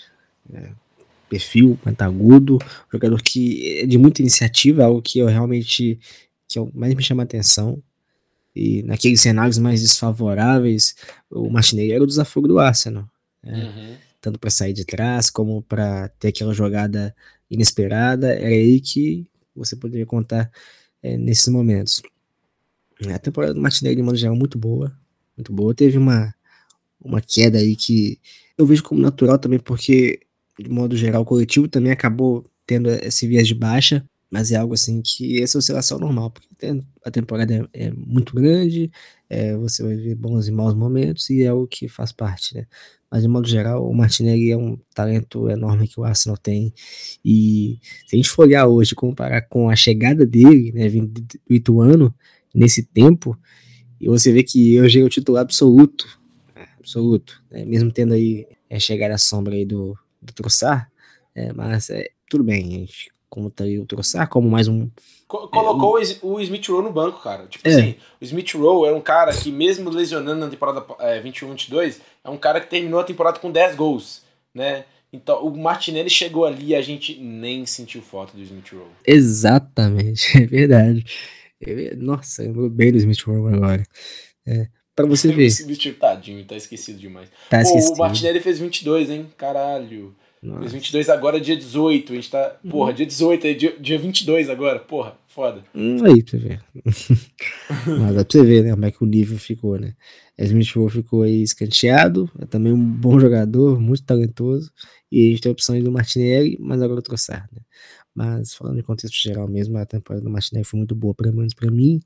É um jogador que, como eu disse, já dispensa apresentações, mesmo aí com a recém-chegada sombra do Trossard né, que é mais um meio que atua mais aberto, mais criativo, mas é mais realmente um atacante mesmo de beirada. É, é, um jogador que o Arsenal tem muito bem ali pelo seu flanco esquerdo. O Martinelli, ele termina a temporada com 15 gols e 5 assistências na Premier League. É o recorde junto com o Firmino de um brasileiro com mais gols dentro da Premier League. Um cara com 21 anos fez isso, né? O Firmino fez lá no auge, né, 26, 27. Então, cara, o céu é o limite pro Martinelli. E o Saka ele termina com 14 gols e 11 assistências, um, um double-double, né? É, nunca tinha feito isso na carreira. É, só jogadores de elite fazem isso. E eu coloco tranquilamente aqui. São dois jogadores que eu considero world class e que, né, porra, que, que delícia ter esses dois caras é, agora colhendo os frutos, porque eu defendi eles demais. O que, que eu defendi eles? Né, o Martinelli que é um cara que chegou, foi bem no começo, mas depois comeu um banquinho e começou a ser esquecido. E o Bukayo Saka, que tem todo aquele, né, aquela, nossa, o, o inglês é super, como o inglês é superestimado. Nossa, esse cara não joga nada, ainda mais quando ele aparecer como titular no, na, na seleção inglesa. Quem é esse cara, né? É, comparava ele com Foden, por exemplo, Foden que sempre teve a carreira tendo berço de ouro, o Saka chegou na carreira dele tendo que batalhar por espaço e tendo que carregar o time desde o dia 1. Né? Isso fez ele ser esse jogador hoje que aprendeu tomando porrada e, cara, 21 anos e 22 anos. Posso só falar um trem, uma, uma, Pode. uma adição do Martinelli? Que é engraçado, porque na 21, 22, né, que o, que o Smith Rowe começa a titular, inclusive, que, né, que você até falou que tá meio esquecido aí. Mas, ah, enquanto a gente faz esse, esse podcast aqui, tá? O, o Smith Rowe fez o segundo gol dele, se eu não me engano, tá? No Sub-21 da Inglaterra. Sim, eu vi que ele fez gol. Eu vi, eu vi que ele fez gol. Mas, voltando aqui do que eu tava falando do Martinelli, é o seguinte: é, no 2022, o Smith Rowe começa como titular, né? Machuca, e aí vem, vem, a, vem o Martinelli, né, pra, pra entrar no lugar. Mas, até isso acontecer, foi mais ou menos metade de temporada, né? O Smith Rowe jogou ali uns quatro meses, se eu não me engano, né, de titular. Não sei exatamente o uhum. certinho. Mas eu lembro que havia uma movimentação de a gente achar que o Martinelli talvez fosse ser emprestado. Sim, porque ele não lembro. tinha minutos. Eu, ele não eu, eu lembro que ele foi colocado é, naquele jogo contra o Newcastle. Uhum. Aí, o, o, depois de um passe do Tomiasso, ele faz um gol ali na saída do, do, do, do, do Dubravka. E foi ali que começou a ter realmente uma, uma sequência aí, sim, ser o jogador que a gente conhece hoje. Foi porque chegou esse momento. E, e para mim, por isso eu falo que o Martinelli é o jogador, para mim, que mais evoluiu, não nessa, apenas nessa temporada, mas na anterior. Porque como que um cara passa de provavelmente será emprestado porque não tem minutos para titular, e ele nos últimos seis meses ali da temporada, nos últimos sete meses, não sei exatamente há quanto tempo, mas ali no, no na segunda parte da temporada, né, com o Smith Rowe machucado. O Smith Rowe não consegue recuperar a titularidade, porque o Martinelli vai muito bem. E aí ele já, já toma ali como jogador mais, que mais é, improved, é, meu Deus, eu esqueci. Improved play, jogador que mais é, evoluiu, evoluiu. Evoluiu! Acabei de falar, pô, evoluiu, esqueci. É, e ali que, que, pra mim, ele recebe o que mais evoluiu, que o, cara desbancou o titular que, que tinha feito 10 gols, tá ligado? E na temporada seguinte ele faz 15. é, é, é, para mim é, é uma a maior virada, assim, tirando, é, tirando o contexto da, do Chaka, né? Que tem um contexto mais extra-campo do que de campo também, né? É, mas falando de futebol, do jogo, o Martinelli tem uma evolução de. Cara, vai, vai ser emprestado pro Crystal Palace e de titular pro, pro Arsenal. Não, foi seríssimo. E com todo respeito ao Crystal Palace. Verdade, cara. É, a, pô, a NBA tá acabando com a gente, né? Pô, improved, pelo amor de Deus.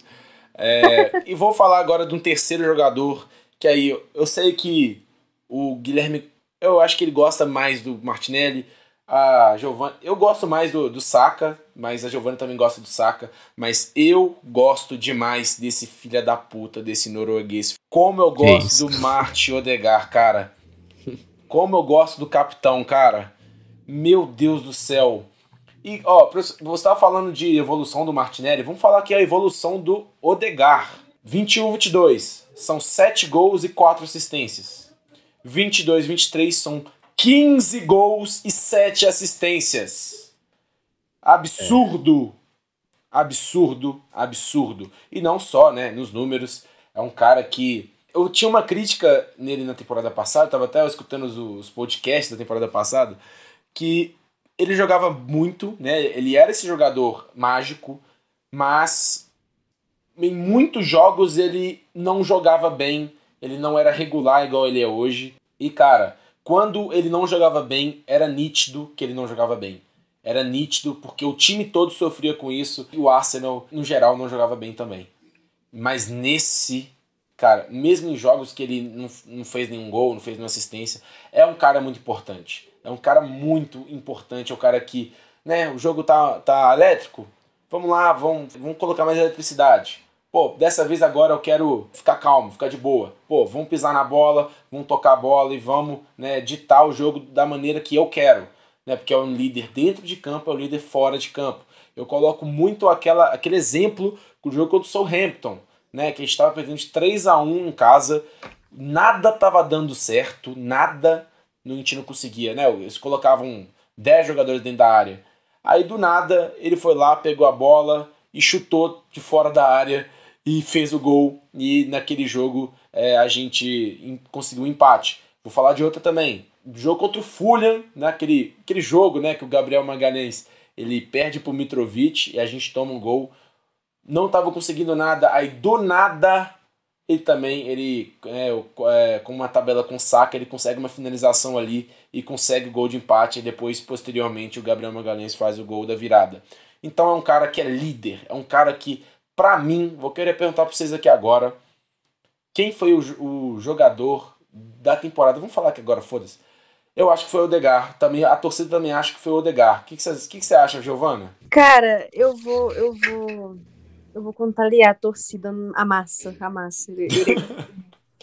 eu, eu acho que o Saka ele perde esse prêmio de melhor jogador da temporada por conta do finalzinho ali que ele tava esgotado. Né? Ele, e também com lesão no tornozelo que o, que o Arteta Sim. falou pra gente em, em entrevista. Inclusive, nem se sabia se ele ia jogar o último jogo, né? Contra o, Overhampton. Não se sabia se ele, se ele ia conseguir jogar. Mas o Saka tava esgotado. O Saka jogou mais de 60 partidas de titular nessa temporada, contando Inglaterra, tá? Arsenal e Inglaterra. Uhum, tá maluco. 21 anos, isso é loucura, gente. É, e isso fez com que a torcida, inclusive, quisesse, né, logo que ele tivesse um suplente a nível, porque a gente, beleza, a gente, o Nelson correspondeu quando necessário, sim, mas o Nelson não é aquele cara que a gente, nossa, tiramos o saco. Vem o Nelson aí, hein, gente? Estamos animados. Opa, menos é, que você tá jogando contra o Bournemouth. É. mas assim, é, é, querendo não, eu respeito o Nelson, acho que o Nelson foi muito importante nessa temporada em, em, em dois grandes jogos, né, contra o Bournemouth e acho que o Forest, né, que ele faz dois gols. Sim, sim. E assim, só que ele não é esse cara para ser o suplente número um, né? Eu acredito que. Eu até falei, acho que a gente até conversou sobre isso, né? Falando que eu acho que o, que o Arsenal não vai atrás de outro ponto, tá? É, essa renovação do, do Nelson, ela é, pra mim, ela é, significa que o Nelson vai ficar como suplente número um do Saka por mais uma temporada, pelo menos. Isso porque a gente tem outros pontos, né, pra. Enfim, não quero falar sobre isso agora, né? Mas, enfim, um Saka completamente esgotado e que aí o Odegar faz um final melhor, né, do que o Saka, né? Então, eu acho Mas você acha que foi o Saka? Eu acho que foi o Saka. Mas eu, aí a questão, deixa eu só, deixa eu só contextualizar porque que eu acho que, que, uhum. a, que a visão das pessoas é de fica a última, a última impressão que fica. Pode falar que a primeira, mas não é a última principalmente no futebol, que é muito, que é muito longo a temporada, né? O Saka faz uma temporada melhor do que o Odegaard, na minha humilde opinião, mais regulado que o Odegaard, na minha humilde opinião, mas o final do Odegaard é melhor. E aí você tem aquela memória recente. Mas eu acho que o, o, o Saka tem dois anos, né, que ele é o jogador da temporada do Arsenal, eu acho que ele foi mais uma vez. É, não temos mais Saka dependência, mas para mim ele segue sendo o melhor jogador. É isso. Guilherme, o que você acha? É, bom pontos, né? Foram bons pontos levantados. Eu vou ficar com o Odegar também. O Odegar pra mim vai ser o melhor jogador da temporada. E já faço aqui uma menção rosa pro, pro Zinchenko. Zinchenko é meu protegido, né? Que quem não sabia agora fica sabendo. Zinchenko fica sendo essa menção rosa. Mas o Odegar, pelo conjunto da obra, outro ponto também que gostei bastante dele é a questão de personalidade. A gente viu bastante ele sendo um jogador também que gesticula mais, que verbaliza mais, que chama mais, com realmente uma postura de um jogador de liderança dentro do elenco. Verdade, verdade. queria falar do Odegar também, que é a primeira vitória para cima do Tottenham lá no Tottenham Hotspur Stadium, né? Foi muito importante. Eu lembro daquele gol dele fora da área, golaço, né? A liderança, seu aperfeiçoamento nas finalizações fizeram o Arsenal chegar a outro patamar. Realmente, as finalizações do Odegar mudaram da água pro vinho também. Era um jogador que de foi de, pô, cara, vai lá, chuta, chuta no gol, cara. O gol tá aberto para um cara que faz isso a 30 metros do gol, tá ligado? E faz um golaço. Um cara que, para mim, a gente já teve uma discussão com a Giovana, eu já tive uma discussão com ela. Ela acha que o Martinelli é o melhor finalizador do Arsenal. Eu acho que hoje o Odegar é o melhor finalizador do, finalizador do Arsenal. Na entrada da área, fora da área, é com o Odegar nessa temporada. E para mim, ele é o melhor finalizador da temporada no Arsenal por causa disso. Ele pode ser o finalizador mais completo. Ele pode ser o finalizador, finalizador mais completo. Mas eu acho que aquele matador do time é o Martinelli. Ó, oh, os dois têm 15 gols na, na Premier League, então, né? Vamos, vamos colocar um empate, tá bom? Depois disso, né, depois daquela vitória linda, né, do, do, contra o Tottenham lá no Tottenham Hotspur Stadium, foi, não, foi perfeito, cara. Foi lindo, porque foi o primeiro tempo muito bom, depois do segundo tempo a gente viu o Ramsdale sendo virar um deus também, né? Aí depois teve aquela insatisfação daquela, dos torcedores do Tottenham, né? Tirando a parte da agressão no Ramsdale, foi bem legal ver eles tão putos, né, por porque a gente colocou aquele jogo debaixo do braço e a gente jogou muito bem. Depois disso, a gente tem aquela eliminação para o Manchester City na FA Cup, com um time misto, né? O time jogou um bom futebol no primeiro tempo, até o Partey lesionar, a gente aí vimos o Lokonga ali. Nunca foi o cara certo para substituir o Partey, nunca foi. Para mim é até uma sacanagem ter feito isso com o Lokonga, né? É mais porque não tinha realmente alguém para colocar ali, era ele ou ele, né? é, não um jogador de, na, com as características do Partey, e nesse jogo foi realmente muito visível isso. E um time que jogou tão bem no primeiro tempo, no segundo tempo a gente foi um, um pouco dominado pelo City. Eles fizeram 1 a 0 lá com o gol do Aké e o City elimina a gente. E depois eles vão até ganhar a FA Cup. Mas, cara, a gente teve certeza que, porra, a gente precisa ir às compras. Porque, cara, a gente já tava no, do meio pro final, a gente tava ali líder, né? O City tava chegando, né? Até começou a ser o, aquele City de verdade. Teve aquele início meio capenga, depois começou a ser o City, que a gente sabe que é, foi o melhor City da história, né? Ganhou o, o triplete, né? E, o, e a gente sabia que a gente precisava de negociações. E vamos falar agora de janela de inverno e contratações. Vamos dar as notas novamente. Primeiramente, eu queria falar que a gente queria o Caicedo de qualquer maneira. É um contexto muito importante. Falar que a gente teve uma ou duas, se eu não me engano, três, duas ou três é, propostas recusadas do, do, do Brighton, né? A gente teve toda aquela novela porque o, o, o Caicedo, né? Ele foi, na, ele foi nas redes sociais dele publicamente falar que ele quer ir pro Arsenal. Foi bem bizarro isso, só que aí teve uma discussão, né? O Brighton não queria liberar é, pelo preço que o Arsenal estava dando e acabou não dando certo. Caicedo até renovou ali, mas não deu certo. Eu queria muito, eu amo Caicedo, puta que pariu. Infelizmente a gente não conseguiu. E aí, conseguimos o Frelo. Jorginho, Giovana, que nota você dá pra ele? 10. Não, calma. Cara, eu sou muito fã do Jorginho. Cara, sabe o que é foda? Se você pegar meus tweets de quando o Jorginho veio pro Arsenal, é, é literalmente o, o, o Aston postando, né, a, o, o, as boas-vindas pro Jorginho. Aí eu fiz um, um tweet com um, um, comentário em cima, sabe quando você dá RT com um comentário? É, coach. Fala, fala, é, coach. Falando bem-vindo, ponto. eu, achei, eu achei que era ser, tipo, falando, nossa, esse cara é um merda, não joga nada. Não, não mano, mas eu, eu, não queria que ele viesse, tá? Eu não queria que ele viesse. Eu também não queria. Aí, depois desse bem-vindo, ponto, bem seco, eu fiz um tweet falando, gente, calma, não é o fim do mundo. É... Torcedores, calma. Ele, torcedores, calma, é só um tapa-buraco. O que hoje eu não acho mais, é. mas na época eu falei, é só um tapa-buraco, a gente precisa, a gente precisa de um meio campo de qualquer forma, ele é barato, e, e, e o Arteta viu alguma coisa no pipipi, popopó, enfim, falei umas coisas lá que eu achava na época. É, troquei a opinião completamente. Pra mim, Jorginho Frelo tem que ficar, tá? Sou tem muito fã. Ficar. Sou fã da personalidade de Jorginho, sou fã do futebolista de Jorginho Frelo. Craque, é, tá? Aquilo que ele fez no jogo contra o Aston Villa, tá? Foi brincadeira.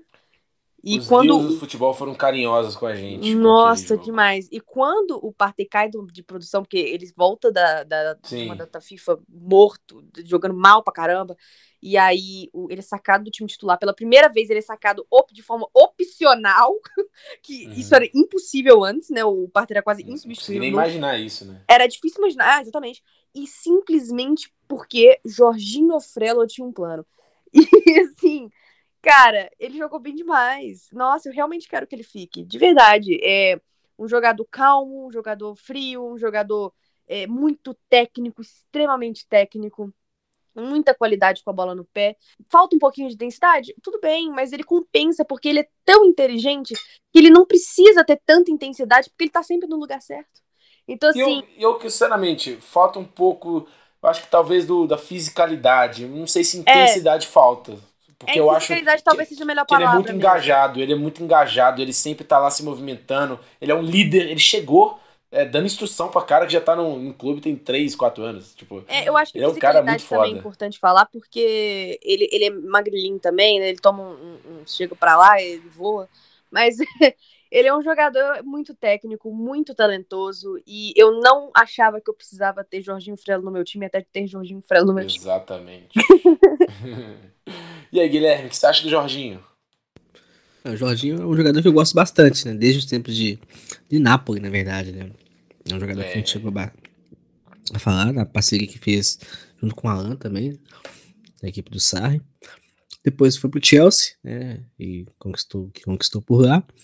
Mas falando sobre a contratação dele, olhando as alternativas né, que o Arsenal tinha, tinha que fazer um movimento no mercado. E o Arsenal se mexeu bem se mexeu bem, conseguiu ali um jogador que. A questão é, a, o Arsenal precisava de um jogador pronto e chegasse e já estivesse apto a jogar. É, e o Jorginho era realmente esse cara. Não era o plano A, é evidente, mas dadas as circunstâncias, ao, ao movimento que o Arsenal poderia fazer no mercado, o Jorginho acabou sendo aí uma, uma escolha bem, bem certeira aí do Edu e de todos que participaram da, da negociação. Né?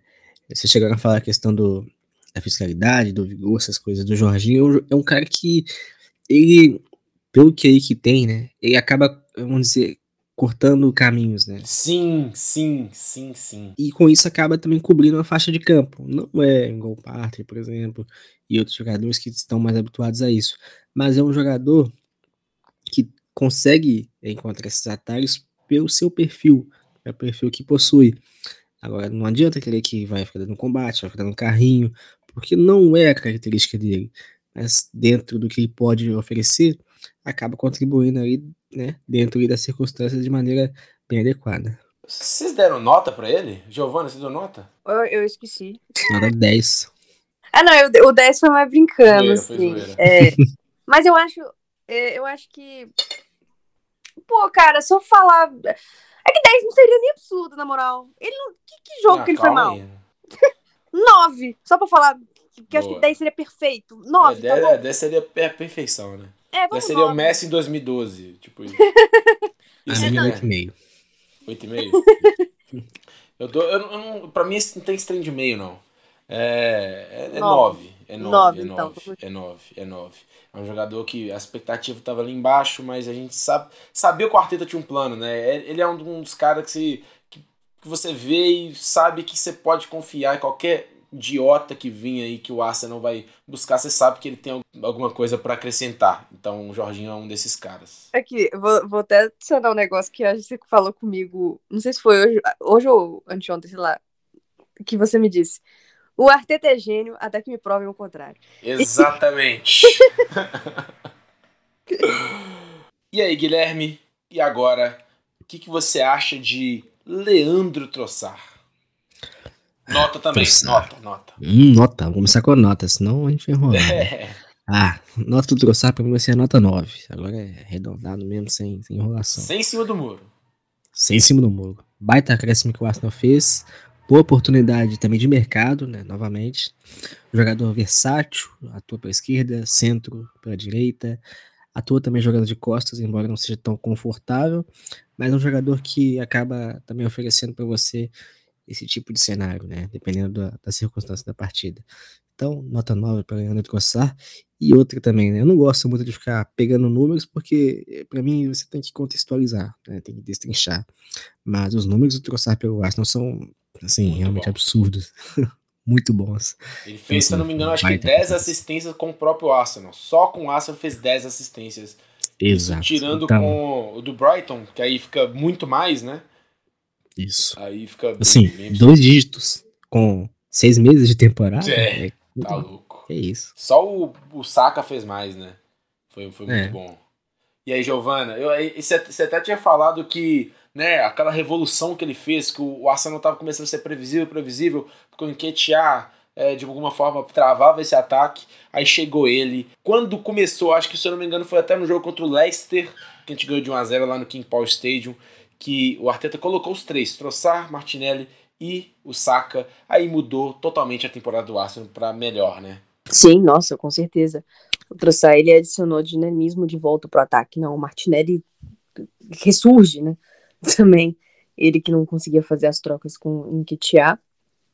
É, e o Troçar, cara, uma coisa que eu acho que é pouco falado dele é como em ele é um excelente finalizador. Eu acho que Nossa, o Troçar, ele, é ele, ele, chuta muito bem, né? É, é e... foda, porque ele fez só um gol, tá ligado? Ele fez aquele gol lá contra o Brentford.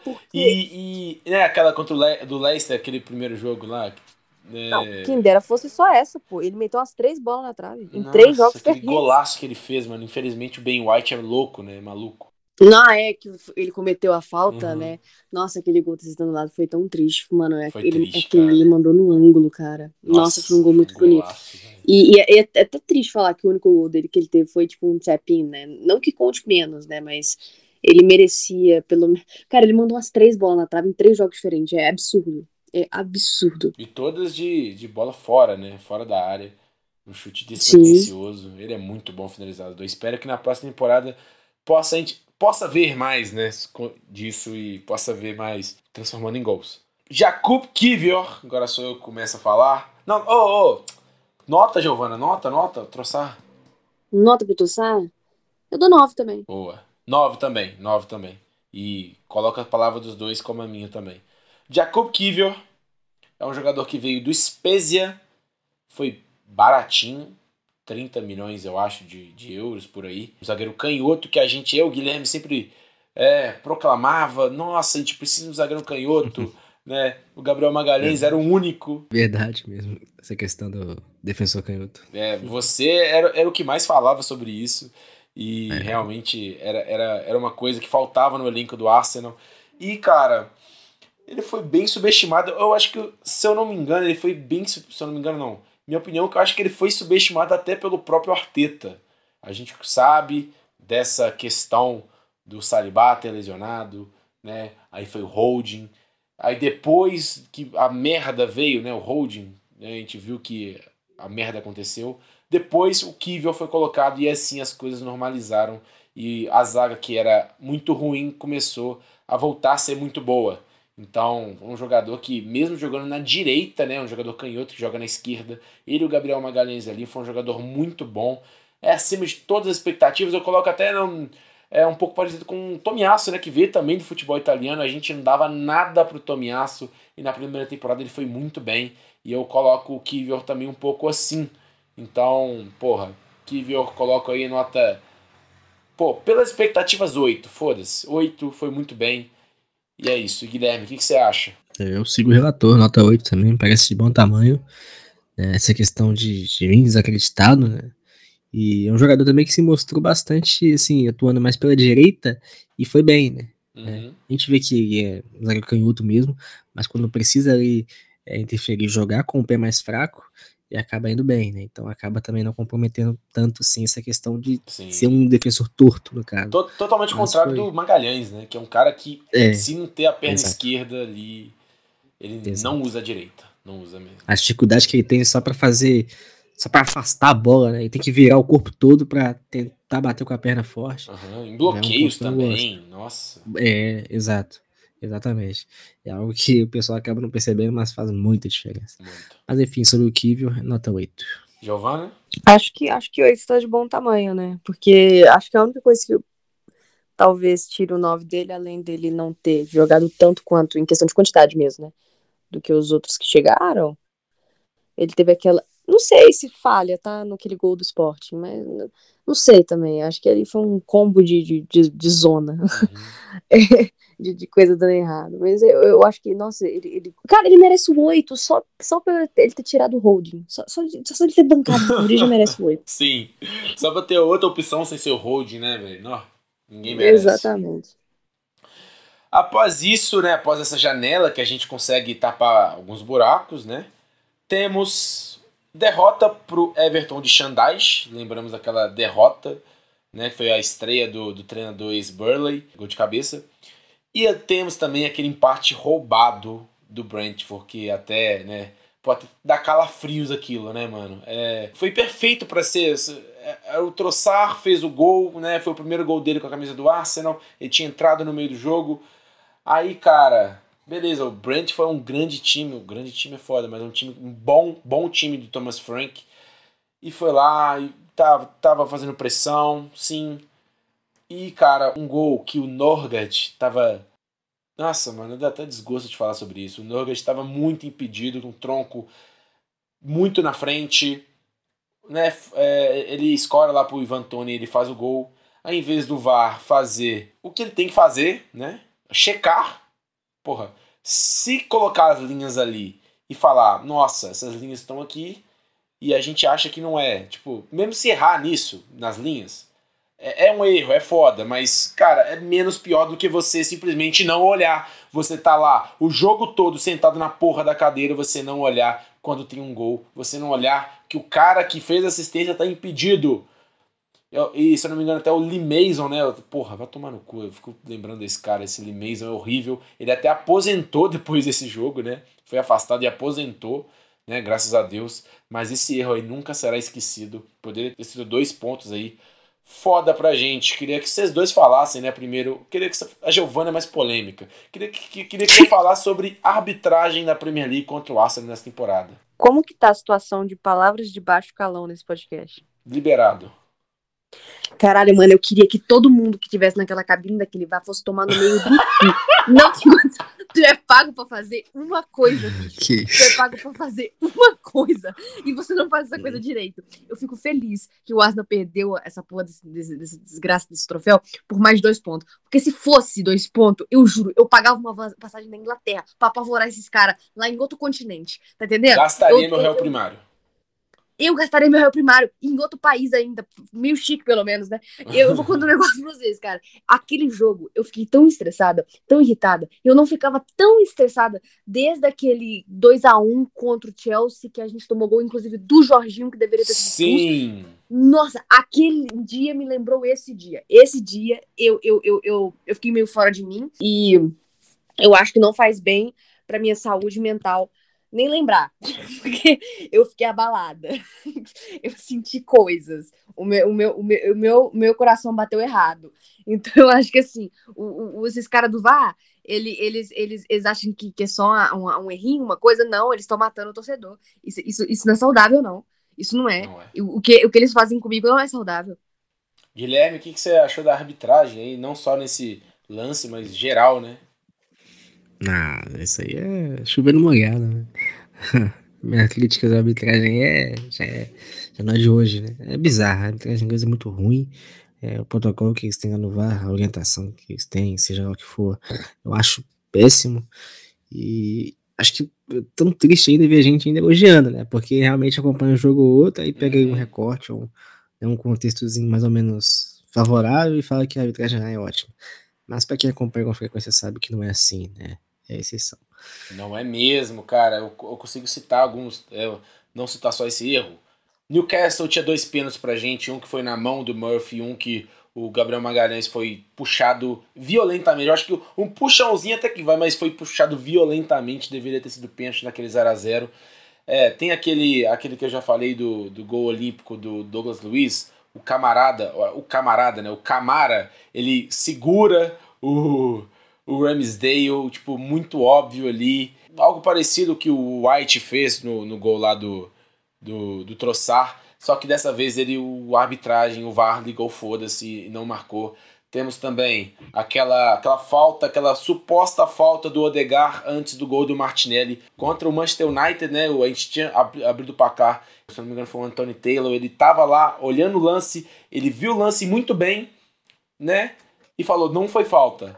Nesse lance que acontece, que é claro o critério do VAR, né? É claro, se o, se o juiz está lá, ele está bem, tem uma boa visão, ele olha o lance, não faz nada. Naquele lance lá, o VAR olhou e anulou o nosso gol. E isso é uma desgraça, a VAR da Premier League e a arbitragem pra gente esse ano. Claro que a gente não perdeu o título por causa disso, né? Mas é, impacta, né? Não tem, não tem uma, um papo aí, eu não sei se é verdade, tá?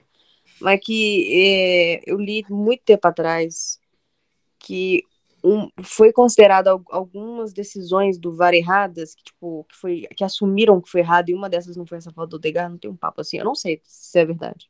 É, existe essa, existe essa, é, é, essa, essa esses relatórios, né, da arbitragem. Uhum. Eu não lembro desse, porém, tipo, porque o critério, era um critério claro, porque eram muitas lances assim contra a gente, pô. O nosso jogador faz uma falta, faz um, um pênalti, o juiz vai lá e marca. E, tipo, a gente vê lá que não foi pelo VAR, por algum ângulo. Só que o juiz está tão decidido que foi que, tipo, o VAR vai lá e não interfere na, na decisão dele. Né? Então, dessa uhum. vez, cuspiu no, no próprio critério para fuder a gente. E Cara, o critério pode. é se é contra o não pode dar. É, se tá, se tá de vermelhos e mangas brancas, foda o critério. Exatamente. E depois desse, desse empate roubado contra o Brentford, a gente tem a derrota para o City, 3 a 1 dentro de casa, que foi o Arsenal até jogando bem, né? A gente tem aquela, aquela entregada do Tomiasso, ele foi titular naquele jogo, o Arteta deu uma louca lá, colocou ele no lugar do White. Mas é, eu coloco um bom jogo do Arsenal, porque foi um bom jogo do Arsenal. Foi o, o City ele matou ali jogadas individuais e jogadas individuais e também, né, jogadas coletivas é, dos seus jogadores que estavam muito bem entrosados e ganhou aquele jogo. Mas eu coloco aqui, a gente jogou bem aquele jogo. E não foi ali que começou a derrocada, né? muito pelo contrário. Após isso, né, a gente tem a derrota para o Everton, o empate do Brentford em casa e a derrota para o City. A gente tem três resultados negativos, né, para um time que estava só acostumado em ganhar, ganhar, ganhar, ganhar. A gente tem um baque aí é, também com a eliminação na FA Cup. Após isso, a gente tem a grande vitória do Arsenal contra o Aston Villa. Aquela, né, Giovana? Aquela do Frelo, aquela batida, a, chapada do, do Jorginho. Foi linda, né?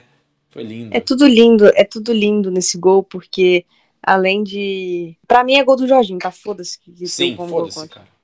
É, ele dá uma bica, cara. A, a, é poético Sim. a bola voltar nas costas do cara mais chato que já saiu do Arsenal, né? É, é poético. É poético. Pô, mano, eu acho que ele nunca, nunca nem empatou com a gente depois que ele foi pro Aston Villa. Só perdeu, perdeu, perdeu, perdeu, perdeu, perdeu. Graças a Deus, tá? Graças a Deus. Incrível, incrível. Mas que, porra, que, que jogo de reviravolta, né, cara? Foi gol deles, gol nosso, gol deles, gol nosso. Aí no finalzinho ali o Jorginho faz o gol. Aí depois, pra fechar a tampa do caixão, o Martinelli faz um gol lá sem goleiro. E aí começa uma sequência de sete vitórias. Caraca, se eu não me engano, a maior sequência do ar, sete vitórias. Muito bem, entre elas aquela, Guilherme, aquela contra o Bournemouth com gol do Nelson. Hum. Cara, eu acho que foi o, o gol que eu mais comemorei na história. Eu acho que eu não comemorei um gol tanto igual eu comemorei esse gol. Contra o Bournemouth. Contra o Bournemouth. Pô, sacanagem, né? A gente olha o resultado do final da temporada, né? Pô, isso aí que dá até uma tristeza. Sim. Mas é que é, a gente sai perdendo, 2 né? a 0 e até empatar, eu não comemorei nenhum dos gols. Nenhum dos Sim, nem gols. eu, nem eu. Eu não consegui, não consegui. Mas aí que chegou o último do Nelson, depois de ter entrado no, no segundo tempo e realmente feito uma baita de uma partida e o gol daquela maneira que foi, olhando também os minutos, cara, aí não teve jeito. A cadeira aqui de casa aqui sofreu. Né, a parede aqui de casa sofreu. O que, que sofreu pra você, Giovana? Meus vizinhos, que eu gritei muito. Pô, cara, a gente tem que olhar essas porra, cara. Pô, sinceramente, a gente, o título não veio e tudo.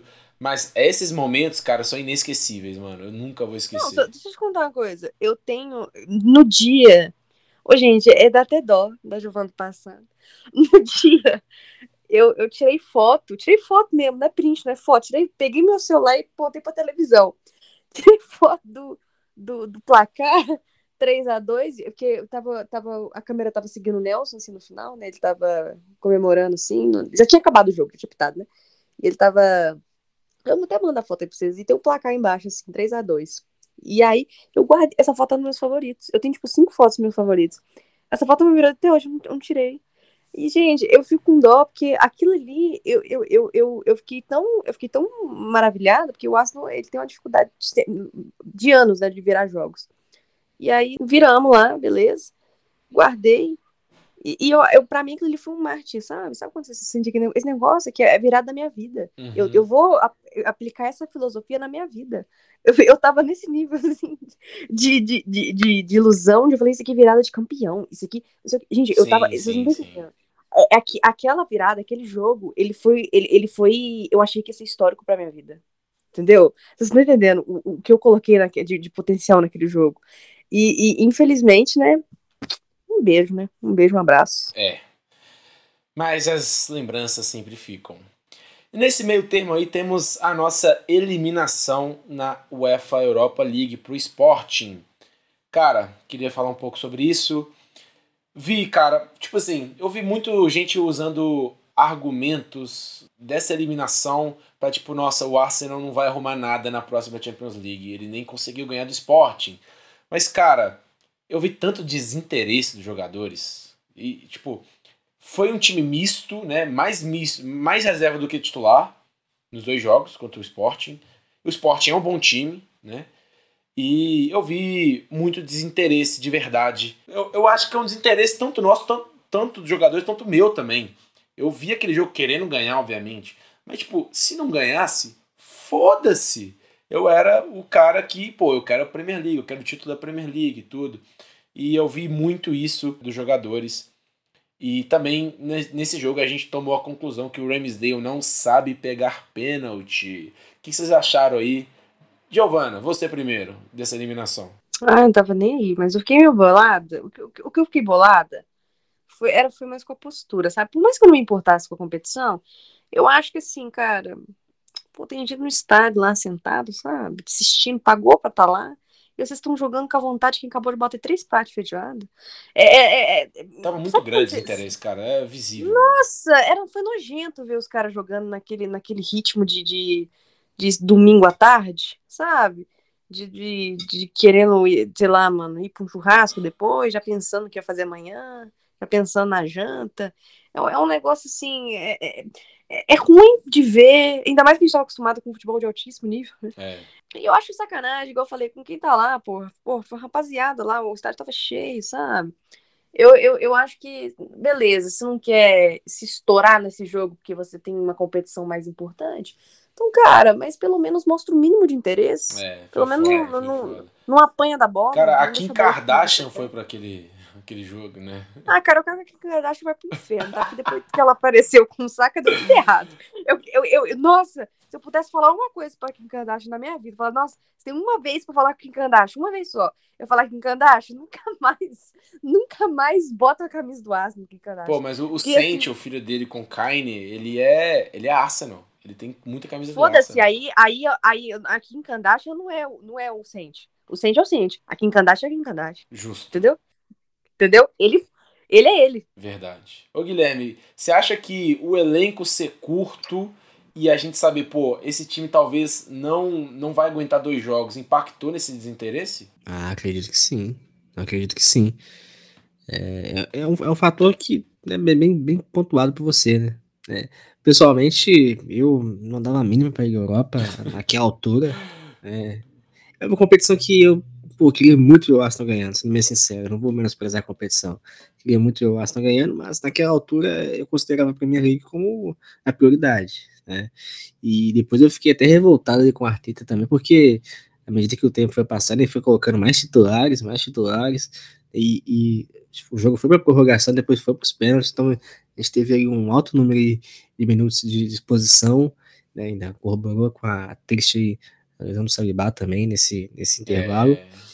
É. é. algo que realmente deixou o Arsenal bem capenga, é. né? infelizmente. Mas, assim, falando sobre a questão daquela altura ali, eu, eu até gostei da, da saída, mas da maneira que, que saiu é que eu não gostei, né? O resultado final já, já é esperado, era diferente. Agora, a maneira, né, a minutagem, o jogo ter se arrastado tanto tempo e da, das substituições é algo que realmente eu não me agradou. E cara, isso que eu queria falar sobre a lesão do Salibar. Depois desse jogo, ele não jogou nenhum jogo mais na temporada.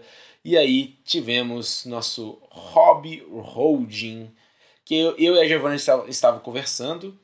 E a gente estava conversando sobre o Gabriel Magalhães, sobre o como ele precisa de um jogador, né? Eu gosto muito do Gabriel Magalhães, acho ele bom zagueiro, ótimo zagueiro, porém ele precisa mais, comparando com o Salibar, outros zagueiros mais, é, mais refinados, na minha opinião, ele precisa de, um, de uma dupla melhor para o Gabriel Magalhães aparecer. Para o melhor Gabriel Magalhães aparecer, ele precisa de uma dupla boa também. Precisa colocar um Salibá num, porra, num, num lado de um jogador mais ou menos. Ele vai ser o Salibá.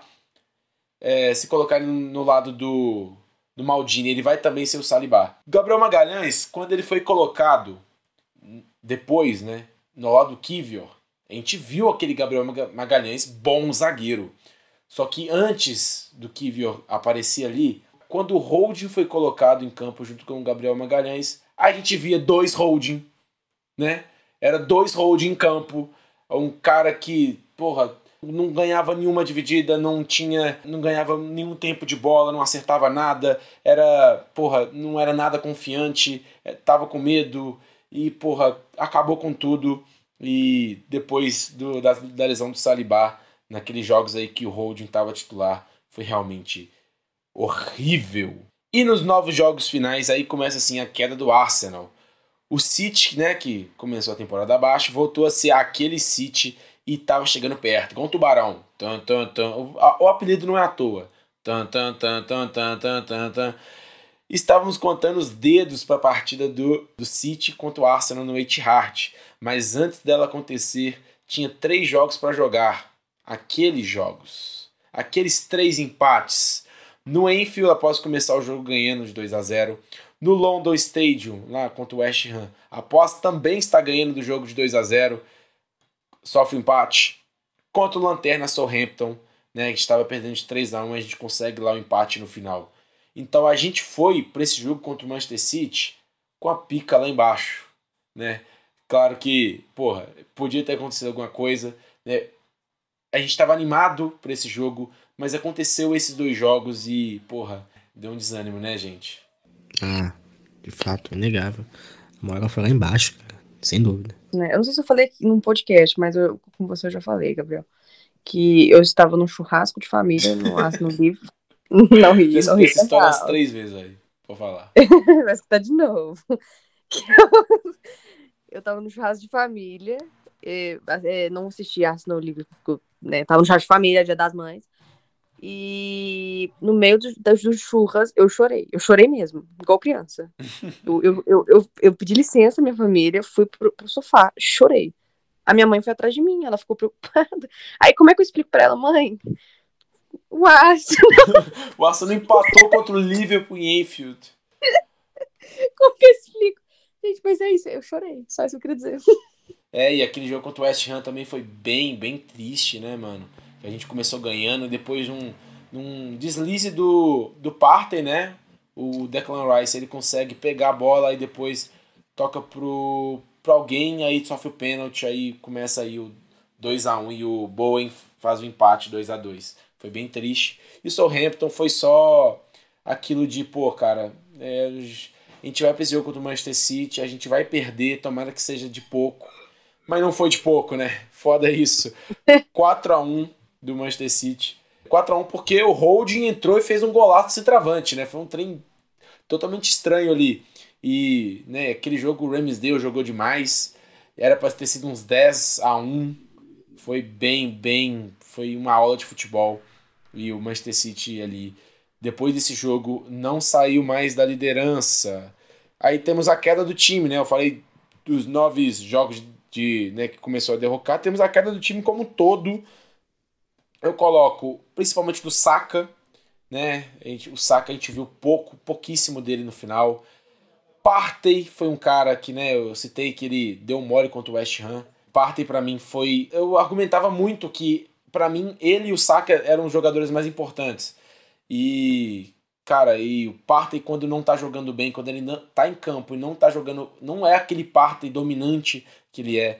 A gente sofreu muito com isso, né? Depois o Jorginho chegou, ele, né, conseguiu é, manter um bom nível, mas enquanto o Partey estava ali jogando, não estava bem. E o Zinchenko, eu coloco ele defensivamente. A gente lembra muito bem do Arnold com o gol do Firmino no final ali ele dá um drible perfeito nele. Teve, teve outras também. Contra o Newcastle, por exemplo. Quem, quem, quem que driblou ele? Quem estava driblando ele? É, é, alguém. Alguém estava driblando ele, o, o Zinchenko. Mas ele foi realmente muito, muito focado e muito explorado defensivamente é, nesse final. Eu coloco. Claro que existe um. um to, o time todo decaiu, mas para mim os três pilares são esses. E a gente viu também um crescimento do Ramsdale, né? É, tinha muito essa, essa discussão. Pô, é o Pope ou o Ramsdale o, goleiro da temporada? Pô, o Ramsdale deslanchou depois dessa caída do Arsenal, porque ele sempre salvava, salvava, era muitas defesas difíceis por jogo. E o Ramsdale, né, contrariando as estatísticas aí do, dos seus companheiros, ele foi muito bem nesse, nessa reta final. Aí depois disso a gente tem a entrada do Kiver no lugar do Hold, né, que melhora bastante. Ganho do Chelsea em casa, do Newcastle fora, que foi bem, bem previsível isso, né? Porém, quando perde para o Brighton em casa e perde para o Forest, dá adeus ao título da Premier League, que fomos líderes por mais de 30 rodadas e perdemos ela na final. Então, queria perguntar a cada um aí, Guilherme, você primeiramente, queria te perguntar o que aprendemos com essa temporada, se essa temporada, cara, é pipocada, é só, é só isso que a gente tem que ver dessa temporada, a gente deve jogar totalmente no lixo porque, pô, a gente era para ser campeão, a gente não foi. O que, que você acha dessa temporada, cara? Ah, primeiramente, eu não vejo como pipocada, não. Né? E acho que tem que parar com esses termos, porque isso aí é meio ridículo. É de tudo resumir a pipocada. Para mim, fica mais a questão de aprendizado, né? é, maturidade. É, ninguém esperava que o Arsenal fosse disputar título já nessa temporada, ou esperava? Não. Então, é, esse elenco, né? A gente falou, né, sobre a expectativa, né? Tem gente que colocava Sim. a gente no top, fora do top 4, cara. É, exato. E o Arsenal que liderou por, por a maioria do campeonato. Ah, tudo bem. Perdeu, beleza. Mas eu vejo mais como aprendizado, maturidade. Esse elenco, né, esse plantel de jogadores já atingiu esse nível alto de futebol sem estar maduro. Imagina ainda quando conseguir contratar, encorpar ainda mais o elenco, você ter também o discernimento, você também saber jogar certas partidas, é algo que o Aston pecou muito, mas isso só vem com o tempo, com as perdas acima de tudo.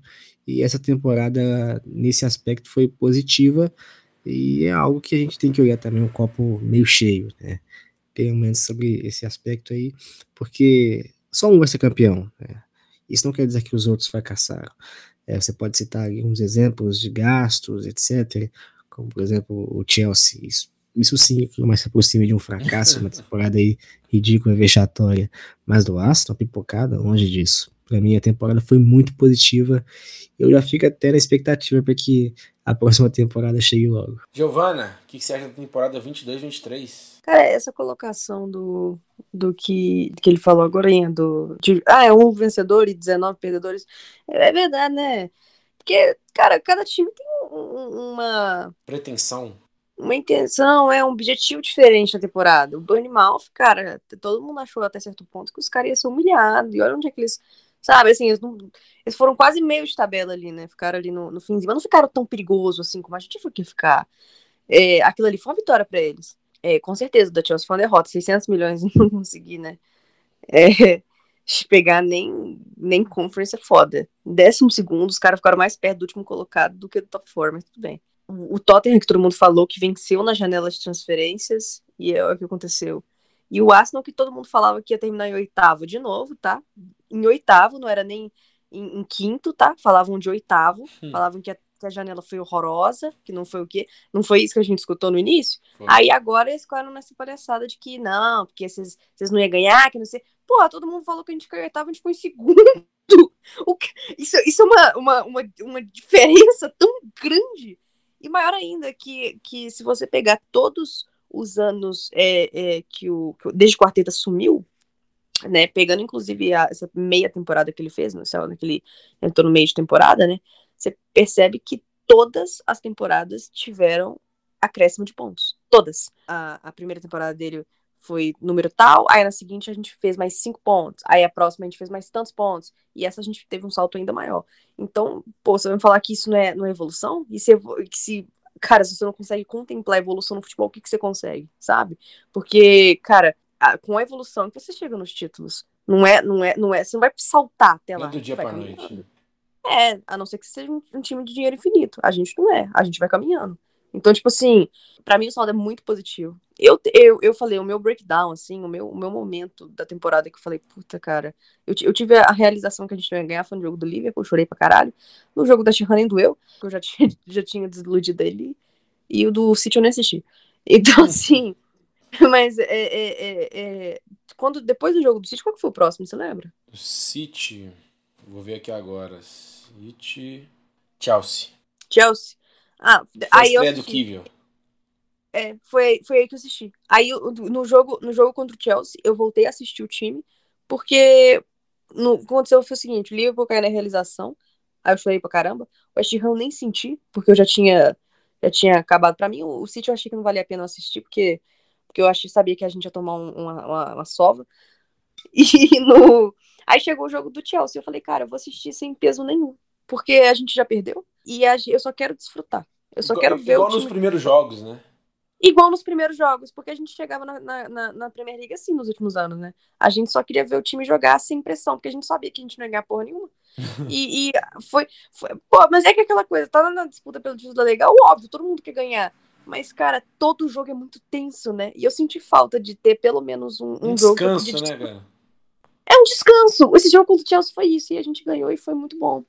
E assim, e ali eu já tava bem tranquila. E aí esse saldo positivo ao decorrer das partidas foi só mais ficando mais positivo que você vê, cara, o time não morreu. O time tá ali. É só moldar mais algumas pecinhas e, e também ajustar algumas coisas de, de, de técnico, aí, aí é com o Arteta, ele é gênio, não tô aqui pra adaptar com o trabalho dele. E que nós estamos bem demais. Eu, eu tô zero preocupada, eu acho que a gente só tem, só tem coisas a melhorar, tipo, de, de de otimismo mesmo falando, sabe? Eu vejo o Arsenal super super contender pro próximo, pro próximo ano. Sim, é, ao contrário das temporadas anteriores, o Arsenal chega agora como começando a temporada como posturante ao título.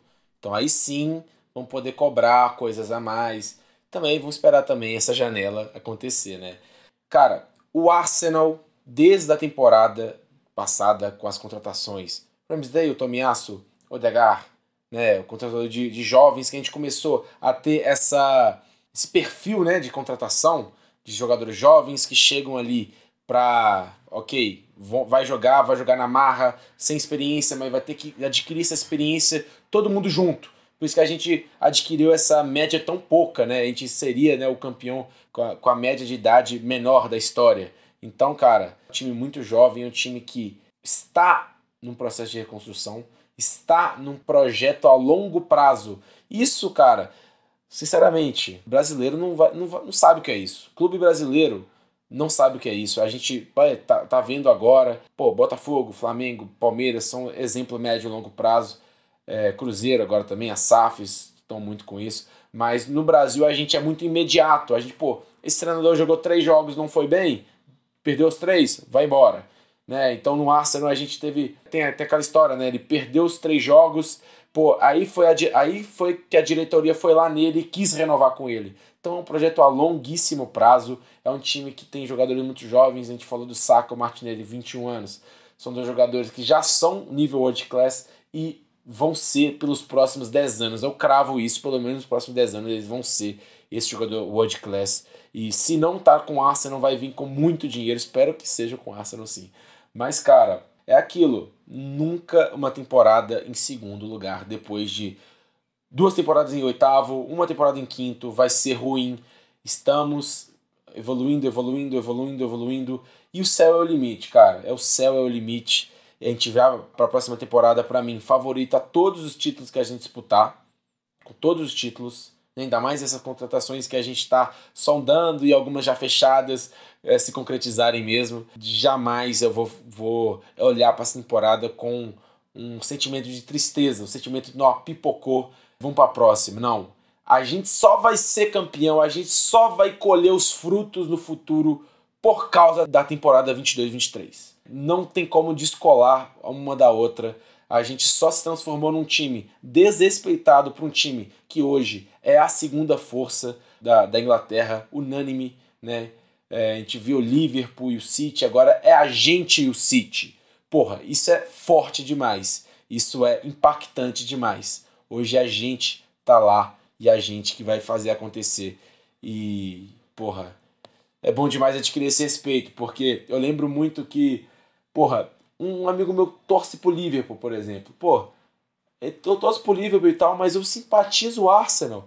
Pô, vai tomar no seu cu. Simpatizo o Arsenal. Simpatizo o Arsenal porque ele não, não oferece nenhum perigo. Ele termina em oitavo. Hoje, cara, o mesmo amigo meu que falou isso, ele odeia o Arsenal. Ele tava torcendo pro City ganhar, pro Arsenal não ganhar. É esse respeito que eu quero. É esse, é, é, é esse ódio que eu quero dos, dos rivais. Eu quero que eles tenham ódio de nós tantos anos aí a gente sendo inofensivo. Hoje, um projeto que veio do nada, do zero, a gente agora é um time muito relevante. No primeiro ano de relevância, a gente pau a pau com o Manchester City, pau a pau. A gente liderou 30 rodadas, eles teve que, pô, se reinventar, teve que, tipo, nós estava até desmotivados, né? Desmotivado com a Premier League. A gente motivou eles, né? Infelizmente, a gente teve que motivar eles porque eles teve que jogar muito, muita bola que eles não estavam jogando no, no início para poder é, conseguir esse título. E cara, é a gente, é nós, é Arsenal e é só o primeiro capítulo de muitos, de anos e anos de relevância, anos e anos de título. E aí daqui a cinco, não, daqui a dois, um ano, dois, três anos, a gente vai olhar para essa temporada e falar: pô, valeu a pena. E ninguém mais vai falar um ar sobre essa temporada. Eu tenho orgulho dessa temporada, tenho orgulho desse projeto, tenho orgulho desse time. Muito obrigado a todos que, que faz, fizeram parte disso. Muito obrigado a vocês também, né, que tá sempre aí no podcast a Celegos. Realmente eu gosto muito de fazer isso. E, cara, eu gosto muito do Arsenal. Puta que pariu. Então é isso. Guilherme, dê suas despedidas aí, irmão. Tamo junto. A gente vai, né, dar um, mais uma pausa, né? A gente deu uma grande pausa até agora, o resumão, ou falando de amistoso, ou falando de janela, ou falando de primeiro jogo da Premier League. A gente, a gente vai ver isso aí. Então é isso aí, Guilherme. Dê suas despedidas aí, irmão. Mas só mandar um forte abraço aí pro pessoal. Feliz pelo retorno, depois desse, desse ato, desse tempo inativo. E agora já a expectativa né, do que pode acontecer, reforços, já os primeiros jogos da temporada que está por vir e só fortalecer nosso laço aí com esse, com esse clube que a gente tanto gosta aí para essa nova temporada. É isso aí. E aí, Giovana, dê também suas despedidas. Uai, né? Foi muito bom estar aqui novamente. Uai. e não sei, é que eu ia falar boa noite, mas eu não sei se vão escutar, se vão estar de noite, né? Então, bom dia, boa tarde, boa noite. Oh, roubou aí seu, seu, seu treino aí, Guilherme. Ele fala isso? Eu não sabia. Falava, falava. Agora, falava. Não, mas... não, velho, eu juro que eu não sabia. Ele parou do nada, mano. Aí parou só sinal nada. pra você voltar. Mas é isso. Sim. Mas é isso, cara. Muito legal. Então valeu, rapaziada, por ter escutado até aqui. Até a próxima temporada e falou!